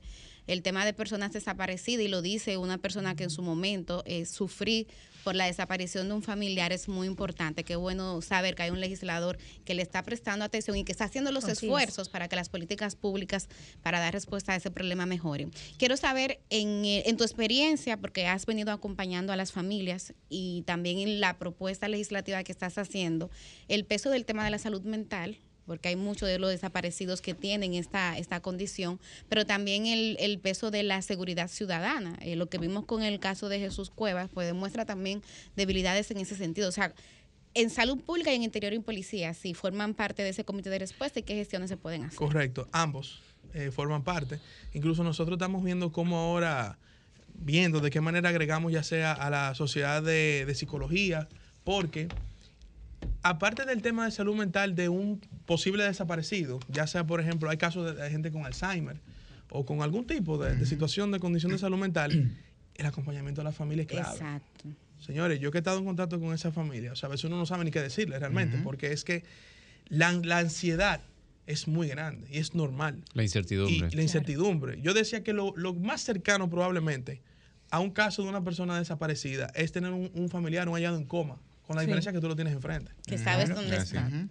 Pero hay que darle un acompañamiento a las familias en el proceso, porque aparte de la ansiedad, la incertidumbre, señores, muchos de estos casos se hacen eco, es porque las familias van a los medios, van a las redes, utilizan herramientas no oficiales para hacer eco de sus casos. Entonces, la, la importancia de una respuesta eficaz, acompañada de un buen acompañamiento en materia psicológico o de salud mental, es vital para poder lograr eh, cierto equilibrio dentro del dolor y dentro de la angustia, porque nada de eso al final te quita el dolor y la angustia, pero es muy importante y, y la verdad que, te digo, eh, estando de frente de ellos, viendo esas caras, esa situación, uno no sabe ni qué decir. no saben, no- uno no sabe qué decir. Orlando, el tema de la inclusión de tecnología es, me parece elemental en un proceso como este, sobre todo porque todos nosotros tenemos por lo menos cuatro, cinco, seis chips encima. Usted tiene dos tarjetas de crédito, tiene, tiene dos chips. Tiene dos teléfonos, tiene dos, dos tarjetas SIM que, que utiliza. Y así una serie de elementos que van sumados a eso. Entonces, ¿hay alguna vinculación, inclusión eh, dentro del proyecto está contenido en alguna medida que haya una sincronía con instituciones privadas incluso que puedan facilitar ese tipo de información en caso de emergencia puntualmente, no en todo momento, sino en caso puntualmente de emergencia y que eso agilice o permita habilitar el eh, facilitar la búsqueda de esa persona. Mira, el, el- ya con la Asociación de, de Empresas de Comunicación, debe, porque el proyecto de ley tiene obviamente marcos generales. Ya el protocolo deberá establecer en un reglamento ya el detalle entre cada institución. Pero con la Asociación de, de Empresas de Comunicación, obviamente, la idea es que también cualquier tipo de información que se necesite y con el Indotel presente, que es el, el protector del usuario, por ejemplo, en caso de temas de, de- Telefonía. de telefonía móvil, que se pueda hacer cualquier pedido necesario. Las alcaldías, porque también, si se necesitan cámaras de seguridad de, de establecimientos privados, que se pueda tener acceso. Y al- a, propósito del tema tecnológico, hemos incluido tres temas muy importantes. La utilización de, eh, que en algún momento se pueda lograr, de reconocimiento facial en las cámaras para poder dar más rápido con, obviamente, identificar. Por ejemplo, muchas de, las- de las cámaras del 911 que vieron algunos de los desaparecidos recientes, hubo que hacer incluso un trabajo de campo para, para machear la cámara con el hecho de que esa persona estaba ahí en ese momento. No se pudo reconocer por reconocimiento facial porque ahora mismo no tenemos esa tecnología. Número dos, un banco de ADN. No tenemos banco de ADN y necesitamos eso. Por ejemplo, la desaparición de Jesús Cueva. Rápidamente se pudo haber identificado que era él si tuviéramos un banco de ADN que pudiera rápidamente claro, cruzar esa información. Y tercero, un sistema de estadísticas actualizado en tiempo real. A mí me dio brega como legislador conseguir lo- los datos para armar el proyecto de ley. Si Sí, nosotros no, tuviéramos- no- no hay una interoperabilidad de los datos. aquí Correcto. Si tuviéramos ese sistema en tiempo real actualizado, la misma ciudadanía se da cuenta del Estado y puede darle seguimiento a través de ahí. Entonces la tecnología es, yo te diría, eh, 60% de- de- del proyecto en cuanto a que la brigada pueda funcionar y, pueda, y pueda operar en ese sentido. Orlando, te- al igual que Milice, en mi familia nosotros tuvimos un tema muy profundo con una desaparición y ¿qué pasa? Eh, me señalan, cuando una persona desaparece y vas a poner una denuncia, la policía dice que hay que esperar 24 horas, pero eso no está previsto en ninguna normativa legal, siendo estas primeras horas las más importantes para ubicar una persona. Hay que comenzar por ahí, por cambiar esa disposición, porque las horas, mientras más horas pasan, menos probabilidades hay de que la persona aparezca viva. Eso está comprobado científicamente. Entonces, las horas críticas son las primeras horas de la desaparición. Mira, por eso eh, digo también que el tratamiento del caso, desde que la persona pone la denuncia hasta que se logra resolver, si se logra resolver, tiene que ser con gente preparada para esos fines. ¿Por qué? Porque un agente de la Policía Nacional no puede recibir el caso desaparecido como si el caso de un atraco. No puede tampoco recibirlo como que, por ejemplo, he oído casos. No, pero que se fue con una novia ahí, tranquilo, que la aparece ahorita. No, son muchachos malcriados, tú sabes, haciendo malcriadez. La muchacha que se fue con el novio. No puede, ver- no puede verse así. Entonces, hay hasta que entrenar a los agentes en la recepción de las denuncias, porque es el punto clave. De ahí que eso se dispara. En el caso nuestro es la brigada. Nosotros eh, en la ley establecemos la importancia de las primeras 72 horas como punto de partida para dar con pistas o poder encontrar a la persona. En todos los protocolos internacionales, las primeras 72 horas son claves. Entonces, por eso no se puede perder tiempo en el momento de recibir la Pero denuncia. esto de las horas, ¿a las cuántas horas eh, se, se puede definir como una persona desaparecida? Mira, a veces... No hay una eh, normativa, no hay pero, hay, normativa, hay, pero- hay una, hay una costumbre, Una costumbre. de decir que hay que esperar 48 horas, 24 horas, 72 Sin horas. embargo, quiero, porque me gusta ese objetivo, y el, el vocero de la policía, nuestro amigo Pesquera, dijo en estos días que, que, no, que eso no está ocurriendo. Yo le doy, Ah, le, doy fe a su palabra, porque yo quiero decir algo, señores, también, para no malinterpretar las cosas. Los familiares de los desaparecidos han tenido situación con, con, obviamente, con, con lo- la- el poco personal que existe para búsqueda, pero la policía le ha dado respuesta en todo momento. O sea que la policía tiene una actitud propositiva y positiva en este sentido Y yo quiero darle fe a la palabra de, de la buen amigo Dios Pequera de que no, de que te están recibiendo la denuncia de inmediato. Orlando. Puede ser que antes ocurría de manera diferente, pero tienes razón, sí había ocurrido de esa manera. Nos queda un minuto. En cuanto a las cámaras, ¿se han contemplado los recursos? Ya nos has dicho que pues son insuficientes las que tenemos o por lo menos no funcionan de la manera adecuada. Sabemos que a raíz del 911 en Estados Unidos tú buscabas bufanda verde y todas las cámaras te arrojaban las personas que tenían una bufanda verde para poder ubicar casos eh, con esta necesidad de encontrar una persona. Mira, las, las cámaras, eh, obviamente hay lugares donde quizás no hay cámaras o hay puntos ciegos. En el caso de Jesús Cueva, por ejemplo, eh, la cámara lo cogió desde que él salió de la sirena y persiguió el carro, donde él se montó hasta, hasta cierto punto que ya no había más cámaras. Ahora bien, eh, la tecnología de las cámaras nuestras en cuanto a imagen, en cuanto a visual es muy buena. Pero el 911 no tiene mucho tiempo y naturalmente está actualizando sus, vamos a decir, sus sistemas operativos de la parte de, las cámaras. Yo les invito incluso a ustedes, porque estuve esta semana ya, a que no solamente lo inviten, pero vayan al 911. Incluso puedo canalizar eso para que como equipo vayan, porque entender el trabajo que hace el 911 de la mano del coronel Randolfo Rijo, que tengo que decir que es un gran gerente y un tipo visionario, es muy importante para usted darse cuenta cómo se dan este tipo de procedimientos con las cámaras. Obviamente, él mismo, que es una persona joven con, con visión de innovación, quiere actualizar muchos de los eh, sistemas que operan en el 911. Pero el tema de las cámaras, obviamente, irá mejorando a nivel tecnológico para que los procesos sean más rápidos, porque eso es lo que se quiere. Muy bien, un aplauso para Orlandito. Pues muchísimas gracias a Orlando Jorge Villegas que nos ha acompañado el día de hoy, diputado de la circunscripción número uno. Nos quedaron pendientes algunos temas como sus aspiraciones políticas, ¿verdad? Sí, y sus, claro, valora- claro, sus claro. valoraciones actuales. Sí, sí, nos quedaron muchos temas pendientes. Hay que... Traerlo pronto. No sé, no sé si quiere Una cenar. cordilla. Bueno, o quiere bregar con drenaje, no sabemos todavía. No sabemos todavía. Bueno, pero ahora mismo vamos para la calle, a Pro- varios operativos. bueno, pronto, pronto lo sabremos. Agradecer a toda la gente que sintonizó esta cobertura especial por parte de RCC Media, Sol FM, Telefuturo, Canal 23. Eh, esperamos que eh, la gente pueda tomar las medidas de precaución pertinentes para que durante las próximas 24 o 48 horas de lluvia que seguirán puedan mantenerse en lugares seguros. Así que muchísimas gracias. Cristian, y la preguntita Hay de pregunta, don Cristian. siempre. No, vamos a ver si entraré al portal de compras ahorita. A ver si algún creativo ahora tiene alguna busquedita con unas sombrillitas o una cosa así. Una emergencia, fuera. Así.